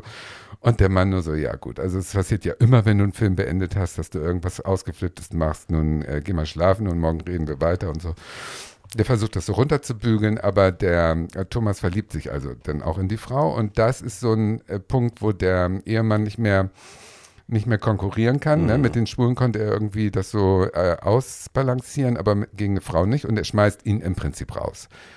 Und nun zieht der Kleine sofort zu der Frau, weil er nun begriffen hat, ähm, er muss jetzt sich total auf die Frau fokussieren, damit er weiter sozusagen am Ball bleibt und nicht irgendwie auf der Strecke bleibt. Und die Frau ist natürlich viel zu, ähm, wie soll ich sagen, nicht naiv, aber die, die geht, die begreift nicht, was der eigentlich für ein, für ein Gefühlssauger ist. ist. genau, für ein Monster ist und verliebt sich auch in ihn und äh, wird schwanger. So, und das behält er nun für sich, der, der, der Thomas, und ähm, findet aber immer noch so als kleinen Haken in, in, seinem, in seinem Fleisch ist, dass er nun rausgeschmissen wurde. Das heißt, bei der erstbesten Gelegenheit verführt er seinen Ehemann wieder in irgendeiner weiteren Nacht. Und dann das kann ja nicht sein, dass der kein Interesse mehr hat. Der muss ja wieder. Genau, der, der kann doch nicht wahr sein, dass ja, der mich rausschmeißt. Äh, das muss ich mir jetzt noch beweisen. Ja. Das muss ich jetzt schaffen, dass der mich liebt und Natürlich. sie sowieso auch und dann beide, so wie sich das gehört. Und er verführt den Tatsache, obwohl der Martin inzwischen auch mit einem anderen äh, angefangen hat, was und so weiter und so fort. Also es ist im Prinzip, es spielt immer nur in Zimmern, es ist so ein bisschen Kammerspiel, wie mm, ich es ja liebe, so ein bisschen Fassbinder, auch so ein bisschen Seelenzerfleischung. Und äh, es kommt die Nacht, wo er eigentlich mit seiner Freundin ähm, im gemeinsamen äh, Ferienhaus äh, zusammen mit seinem Ehemann, alle drei äh, zusammen. Und er schläft mit der Frau in einem Zimmer, schleicht sich aber nachts raus und beschläft den Ehemann und sie wacht auf und hört das. So, daraufhin macht sie natürlich Schluss. Ne? So, also das, wie sie nun hört, wie er nebenan Sex hat und sich dann wieder zurück in ihr Bett schleicht, das ist dann auch für sie zu viel. Und ähm, ja, dann ist er also im Prinzip äh, von beiden rausgeschmissen. Und dann trifft sich der Martin mit der Frau, ähm, weil er inzwischen gehört hat, sie ist schwanger und schenkt ihr so ein Babyjäckchen. Und dann sagt sie, ach, hast du noch nicht gehört? Ich habe abgetrieben. Das ist die, ihre Konsequenz aus dieser Nacht, ne? dass mhm. sie da. Und da ist denn der Martin richtig äh, verletzt, weil inzwischen hat sein äh, kleiner Thomas versucht, irgendwie noch seine letzten Segel zu retten oder äh, sein, sein, seinen wankenden Boden wieder ins Gleichgewicht zu kriegen, indem er gesagt hat, du hör mal, ist doch super, die ist schwanger und wir wollten doch immer schon ein Kind. Wir beide wollten doch immer schon ein Kind. Jetzt habe ich dafür gesagt, wir kriegen eins und die Frau nehmen wir mit in Kauf. Das kriegen wir schon irgendwie hin und so. Aber er hat ihm nicht äh, erzählt, dass die abgetrieben hat. Also es geht alles im Prinzip kaputt das ist jetzt die sehr komplexe Erzählung aus äh, 100 Minuten Superschauspielkino. Und das Faszinierende daran ist, dass dieser kleine Wichser das so verkauft, dass du immer nur schreien willst, ja, ich will das auch alles für dich tun. Ja, betrüg mich, ja, schwänger sie, ja, mach dies, mach jenes. Ich mach, ich verzeih dir auch alles. Weil der einen Charme hat, das ist ja nicht zu fassen. Also für mich war der wirklich die Entdeckung da. Paul das ist schon wieder das. Nein, nein, ich gucke gar nicht genervt, sondern ich stimme dir voll zu. Äh, bis auf, ich habe diesen Film gesehen und war ab der Hälfte ähm, weil wir ja jetzt in dieser Folge schon mehrfach über toxische Männlichkeit gesprochen haben, ähm, die ganze Zeit, ich dachte irgendwie so, wenn diese Figur hetero wäre, würden alle Kritiker, die diesen Film hochgradig gelobt haben und irgendwie würden schreiend aus dem Kino rennen. Naja, er ähm, ist ein Arschloch. Er ist ein komplett, nein, er ist kein Arschloch. Er ist ein komplettes Monster. Ja, ähm, und äh, äh, irgendwie, äh, also Aber irgendwie, sexy, Ag irgendwie, irgendwie, irgendwie, Aga irgendwie Agathe, die ja von. Also ist die Frage nicht, was der, darf Genie, sondern was ja. darf attraktiv. Also diese, ja. die, die, die, die, Frau, die ja, Agathe heißt. Sag, wie die, die Schauspielerin heißt. Und sag noch mindestens fünf Filme, wo sie schon mitgespielt Adele, hat. Also, nein, ich sage einfach nur, das ist die Hauptdarstellerin aus Blau, ist eine warme Farbe, Natürlich. also Adele Exarchopoulos. Ähm, und ähm, der, der Regisseur ist Ira Sachs, der ja nun einer der beschlagensten schwulen Regisseure der Welt ist. Der hat vorher schon so fantastisch. Der, der hat schon. wieso? Wir machen doch nur das, was wir immer machen. Das ist alles gut, Schatz. Ähm, ähm, der hat vorher schon so wunderbare Filme gemacht wie äh, Little Men oder äh, Love is Strange. Äh, also der ist ganz toll. Es, er hat auch in den Interviews zu diesem Film immer gesagt, dass dieser Film irgendwie auch so ein indirektes Selbstporträt ist und eine Auseinandersetzung mit sich selbst. Ach. Äh, Nein, er hat selber in Paris gelebt in so einer Beziehung. Er das, das ist biografisch. Er hat nach dem Film äh, war er da, hat erzählt stundenlang. Wir mussten sitzen bleiben, wir konnten nicht Also raus. ich fand es, ich fand es, ich, ich, es saß, ich saß während der Berlinale mehrfach da und habe auch online so ein paar Diskussionen geführt, wo Leute genauso reagiert haben wie du, nämlich, oh, der durfte das mit mir alles auch machen. Äh, und meine Reaktion darauf war immer irgendwie so, Honey, I'm old. He's a sick puppy, you're a sick puppy. Go be unhappy. ähm, und irgendwie so, also dieser Mann hätte bei mir nach der ersten Nacht vielleicht noch einmal zum Ficken über die Schwelle gedurft und danach hätte er gehen müssen. Apropos Ficken, Ähm. apropos Ficken. In diesem Film gibt es eine Sexszene, die ist acht? Minuten. Moment, bevor du jetzt auf die achtminütige Sexszene eingehst, die wir auch in Blau ist eine warme Farbe. Wo ist denn der Wein? Hol mal Getränk. Der, der war doch hier. Nein, ich habe ihn zurück in den Kühlschrank Ach, gebracht, wie man das so Paul. macht. Das ist Seit wann bist du denn so professionell? Na, dann bleib hier. Nein, Ja, ich gehe ihn jetzt hier. holen. Also das ist doch. Dann kann Tatjana auch noch ein bisschen weiterreden, ohne dass ich immer widerspreche. Ja, Ja, ist doch auch das schön. ist auch schön. Ja. Paul hat mit allem recht, was er sagt. Aber ist diese, auch noch an. dieses kleine Monster ist halt ein, ein, ein kleiner Fixschlitten ohne Ende. Und die haben eine, eine Sexszene und äh, da wurde der Regisseur, äh, der ganz bekannt natürlich ist und den, dessen Filme man alle kennt, äh, der wurde dann gefragt, äh, wie war denn diese Sexszene? Äh, warum haben sie die denn so lang äh, da drin zwischen den beiden Männern? Und da sagt er, damit ihr geil werdet. Ach, Und das ist ohne Schnitt. Thank you. Ohne Schnitt. Der hat einfach draufgehalten und hat gesagt, wie ihr selber gesehen habt, die spielen so gut, dass sie Sex haben, obwohl sie keinen Sex in der Szene in echt hatten, aber man glaubt es nicht. Es ist unfassbar. Der wird da in allen Positionen durchgevögelt von dem äh, Ben äh, Wishaw. Und du sitzt da und kriegst einen Ständer. Es ist einfach so. Es ist unfassbar. Also richtig sexy. Und das ich ist meine, ja wir sind ja selten nun auch im leicht zu Film. animieren, Nee, ne? ich nicht. Also in Also Filmen eine Sexszene zu sehen, die einen richtig hot macht, ist nicht so oft bei mir Harugowski war, ja im. Harugowski war ja im letzten Ehrlich. Harugowski war ja im letzten Jahr schon in einer schwulen Rolle zu sehen, nämlich in große Freiheit, Freiheit. ja, aber das war ja nun nichts, wo man Ständer kriegt. Da war er immer Nee. nur im Knast und hat gelitten. Also insofern. Aber dieser Film sagen ist wir mal ganz, sagen wir mal ganz freundlich, diese, diesen Mann, den Harugowski da spielt, den hätte ich auch zweimal aber so ordentlich durchgemöbelt und dann hätte ich ihn aber rausgeschmissen. Ja, da bist du schlauer als ich. Ich hätte höchstwahrscheinlich erstmal gelitten und alles mit mir mitgemacht. Das ist du. eben, ich hätte gefiebt. Aber er hat gefiebt. Er war der Fieber. Nein, nein, er ist der Passive. Und was auch nochmal erzählt werden muss, sind die Klamotten, die der trägt. Makulatur. Ich habe ja einen Orgasmus nach dem anderen gekriegt, nur durch die Klamotten. Der läuft also rum wie der schlimmste Hipster in Neukölln, hoch 10. Ein, Oder? furch ein furchtbarer Bowie-Verschnitt, aber Ein so Traum. ganz schlimm. Ich will alle Klamotten haben, die der in diesem Film anhatte. Alles. weißt du, wie das aussehen würde, wenn ich diese Klamotten anziehen würde? Ich rede ja auch von mir. Bei mir würden die super aussehen. Alles vom Feinsten. Also der hat Klamotten an. Also ein Pulli, nur grobe Strickmaschen, Ah, bauchfrei. habe ich gerade hab ich eine Auftrag echte gegeben. Schlangenleder ähm, äh, ähm, Jeansjacke. die ist wahrscheinlich nicht echt, Also nicht aber echt, sie sieht aber gut sah aus. echt aus. Vintage. Und probably. immer nur so, so zu eng und zu bunt Ja. und so. Also so wie Tatjana eigentlich auch immer angezogen ist. Richtig, richtig, richtig toll. Und das ist der Film, ähm, Zu eng und zu mein- bunt kann man das auch nennen. der, Well. der mich richtig mitgenommen hat. Friendly. Wo ich sehr froh war, dass ich da drin war. Und äh, Frank, Franz äh, Rogowski, für mich immer Frank ab jetzt. Immer. Immer. Ist für mich jetzt ein, ein Typ, den ich hier stalken werde. Der wohnt ja wohl hoffentlich in Berlin und den will ich halt wohl kennenlernen und der ist echt süß. Und wenn er da nicht fiebt, bist du sauer. Hier.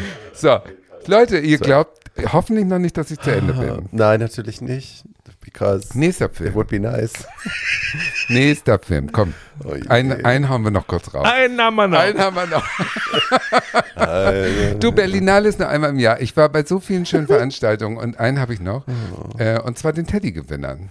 Ähm, All the Colors Erklärt of the doch World. erstmal ganz kurz, was ein Teddy mal. ist. Für die Leute, So, die der Teddy nicht ist der wissen. wichtigste queere Filmpreis der Welt. Der Teddy ist vor mehr als 30 Jahren von Wieland Speck erfunden worden, dem damaligen Panorama-Assistenten, der dann später der Panorama-Leiter wurde.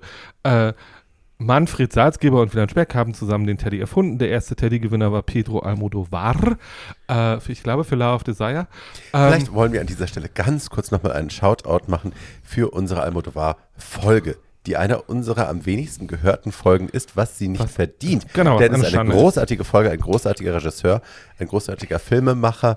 Und ähm, wir packen diese Folge natürlich in die Shownotes, damit ihr die jetzt nochmal klicken könnt, Ja. weil die toll ist. Ja. Genau, den Toll. Teddy, den Teddy haben alle wichtigen queeren Männer und ein paar Frauen äh, der Neuzeit, der Neuzeit gewonnen, unter anderem Herr Almodovar, Gus Van Sant ähm, und, äh, und Ira Sachs zum Beispiel. Ja. Ähm, und äh, auch der Teddy-Gewinner aus diesem Jahr ist ein interessanter Film, über den Tatjana jetzt weiterspricht. Hast du ihn auch gesehen, Paul? Nein.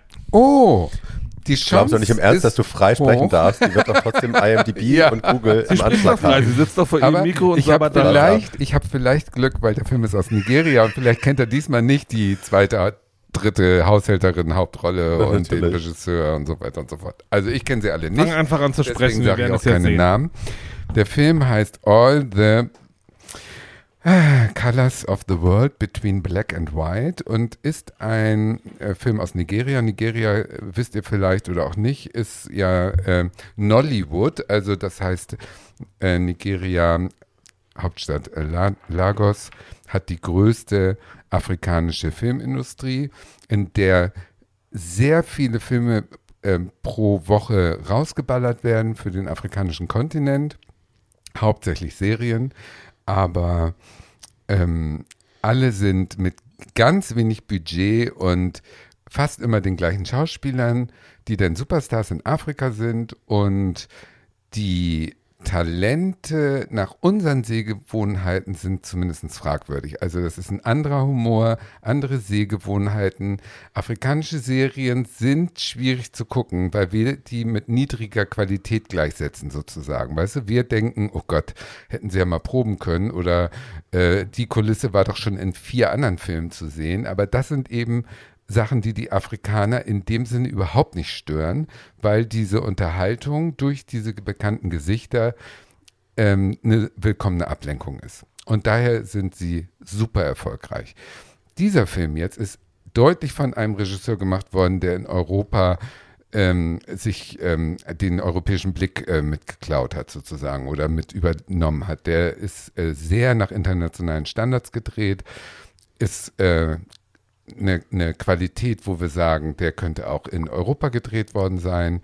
Und die Geschichte ist unerhört. Also es ist der, einer der sehr wenigen, wenn nicht der erste afrikanische Spielfilm, der eine männliche äh, homosexuelle Liebesgeschichte zeigt aus Afrika. Also eine afrikanische Produktion. Es ist nicht der erste, an dieser Stelle sei nochmal der wunderbare afrikanische Film The Wound, also die? Wunde empfohlen, Siehst du? ähm, Ich der bin vor nicht drei Jahren sicher, ob rausgekommen der ist. nicht, ich habe auch The Wound gesehen, aber ich weiß nicht, ob der nicht mit internationalen Geldern und so weiter gedreht worden ist. Dieser hier ist ja jetzt ein rein afrikanisches Ding, insofern weiß ich nicht genau. Die Geschichte ist schnell erzählt. Im Prinzip geht es um einen Kurierfahrer, der äh, durch Zufall einen Fotografen kennenlernt und in einer Umgebung, wo Homosexualität im Prinzip lebensgefährlich ist, äh, seine Sexualität verdrängt hat und der Fotograf ist äh, offener. Also der Fotograf zeigt ihm deutlicher, dass er Interesse hat. Und der Kurierfahrer hat Angst und kann sich trotzdem nicht entziehen und kommt mit schweren Schuldgefühlen immer wieder auf diesen, ähm, auf diesen Fotografen wieder zurück und der Fotograf äh, fädelt ein, dass sie mehr Zeit miteinander verbringen. Der sagt, ah, du bist Kurierfahrer, du hast ein Motorrad, dann fahr mich doch mal durch die Stadt zu den und den Locations, ich muss Fotos machen. Und durch die Kamera, der kann auch nur durch die Kamera natürlich sozusagen, indem er Close-ups macht von dem Körper des Kurierfahrers, dadurch kann er sein Begehren ausdrücken, aber nie durch direktes Anfassen. Sobald er dem zu nahe kommt, haut der Kurierfahrer ab. Und so ähm, wie soll ich sagen, es ist wie so ein Tanz und ähm, der, der, der, ich weiß nicht, ob das jeder sehen wird, dieser, dieser Film ist, der hat so viele afrikanische Sachen, die gar nicht sozusagen groß erklärt werden. Also meinetwegen in einer Szene wird ihm was geklaut. Aber da hast du den Einblick. Ja, deswegen habe ich das gesehen. Das Tell war ja us. das Gute daran. Also da wird einer beklaut und der Taschendieb wird sofort gelyncht, gelyncht weil das passiert in Afrika und die Polizei schreitet nicht ein, weil Eigentum eben so einen hohen Stellenwert hat, mehr als das Leben. Also ich glaube, Löhnchen sagen wir nicht mehr, ne? Oder? Naja, Lünchen heißt, dass der einen äh, einen Reifen um den Körper gekriegt hat und angezündet wird. Aber das zeigt man so deutlich. Nicht nur im Hintergrund sieht man plötzlich irgendwie so eine lebende Fackel im Autoreifen. Und dann erklärt sich für den Afrikaner sofort, ja, den haben sie gelüncht. Oder fünf Minuten später ähm, streiten Wir sie sagen sich. auch der Afrikaner nicht mehr. Well. Wie soll ich von einem Blick eines Afrikaners erzählen, ohne der Afrikaner zu sagen? Sag Nigeri mir doch mal die Formulierung. Nigerianer sind 60 Millionen Leute. Ich glaube, da gibt es jede Menge Blicke. Nein. Ähm, ich habe in Tansania gelebt und die Erfahrungen, die ich in Tansania gemacht habe, sind ähnlich kulturell wie die, die ich in dem Film aus Nigeria gesehen habe. Wie erklärst du das? Äh, naja, durch deinen immer noch beschränkt europäischen Blick, der bestimmte Feinheiten wahrscheinlich nicht wahrnimmt, anders als wärest du in dieser Region groß geworden. Das sowieso, dass ich einen außerafrikanischen Blick habe, ist klar. Aber dass ich auch nicht alle Afrikaner über einen Kamm schere, ist auch klar. Aber dass bestimmte Sachen in Afrika, in den verschiedenen Ländern gleich ablaufen, dachte ich, könnte man daraus schließen. Naja, Aus dem Wege, wie ich es erzähle. okay.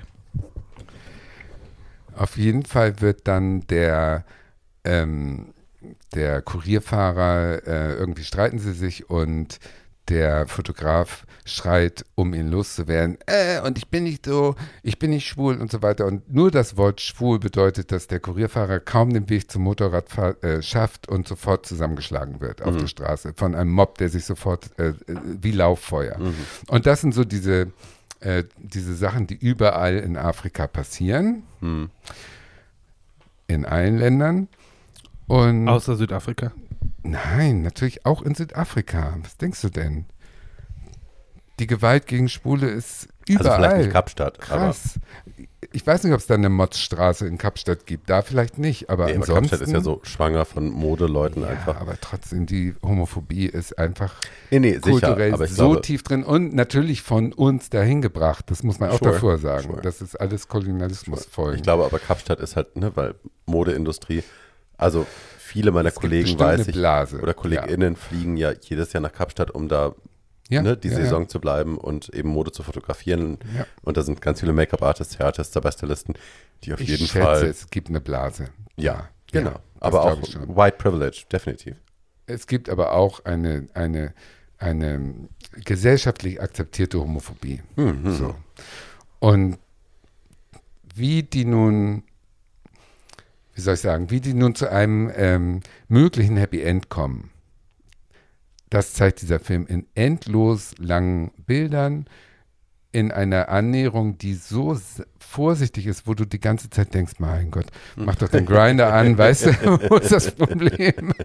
Ja, also mit unserem, mit unseren Erfahrungen gar nicht übereinzubringen. Und daher ist es ein ganz toller, toller Film und hat auch zu Recht, finde ich, gegen Passages und alle waren ja für den Teddy nominiert. Äh, F- Femme hat Tar gewonnen. nominiert? Für den Teddy nicht, ne? Bitte? Tar war nicht für den Teddy. Nee. Nee.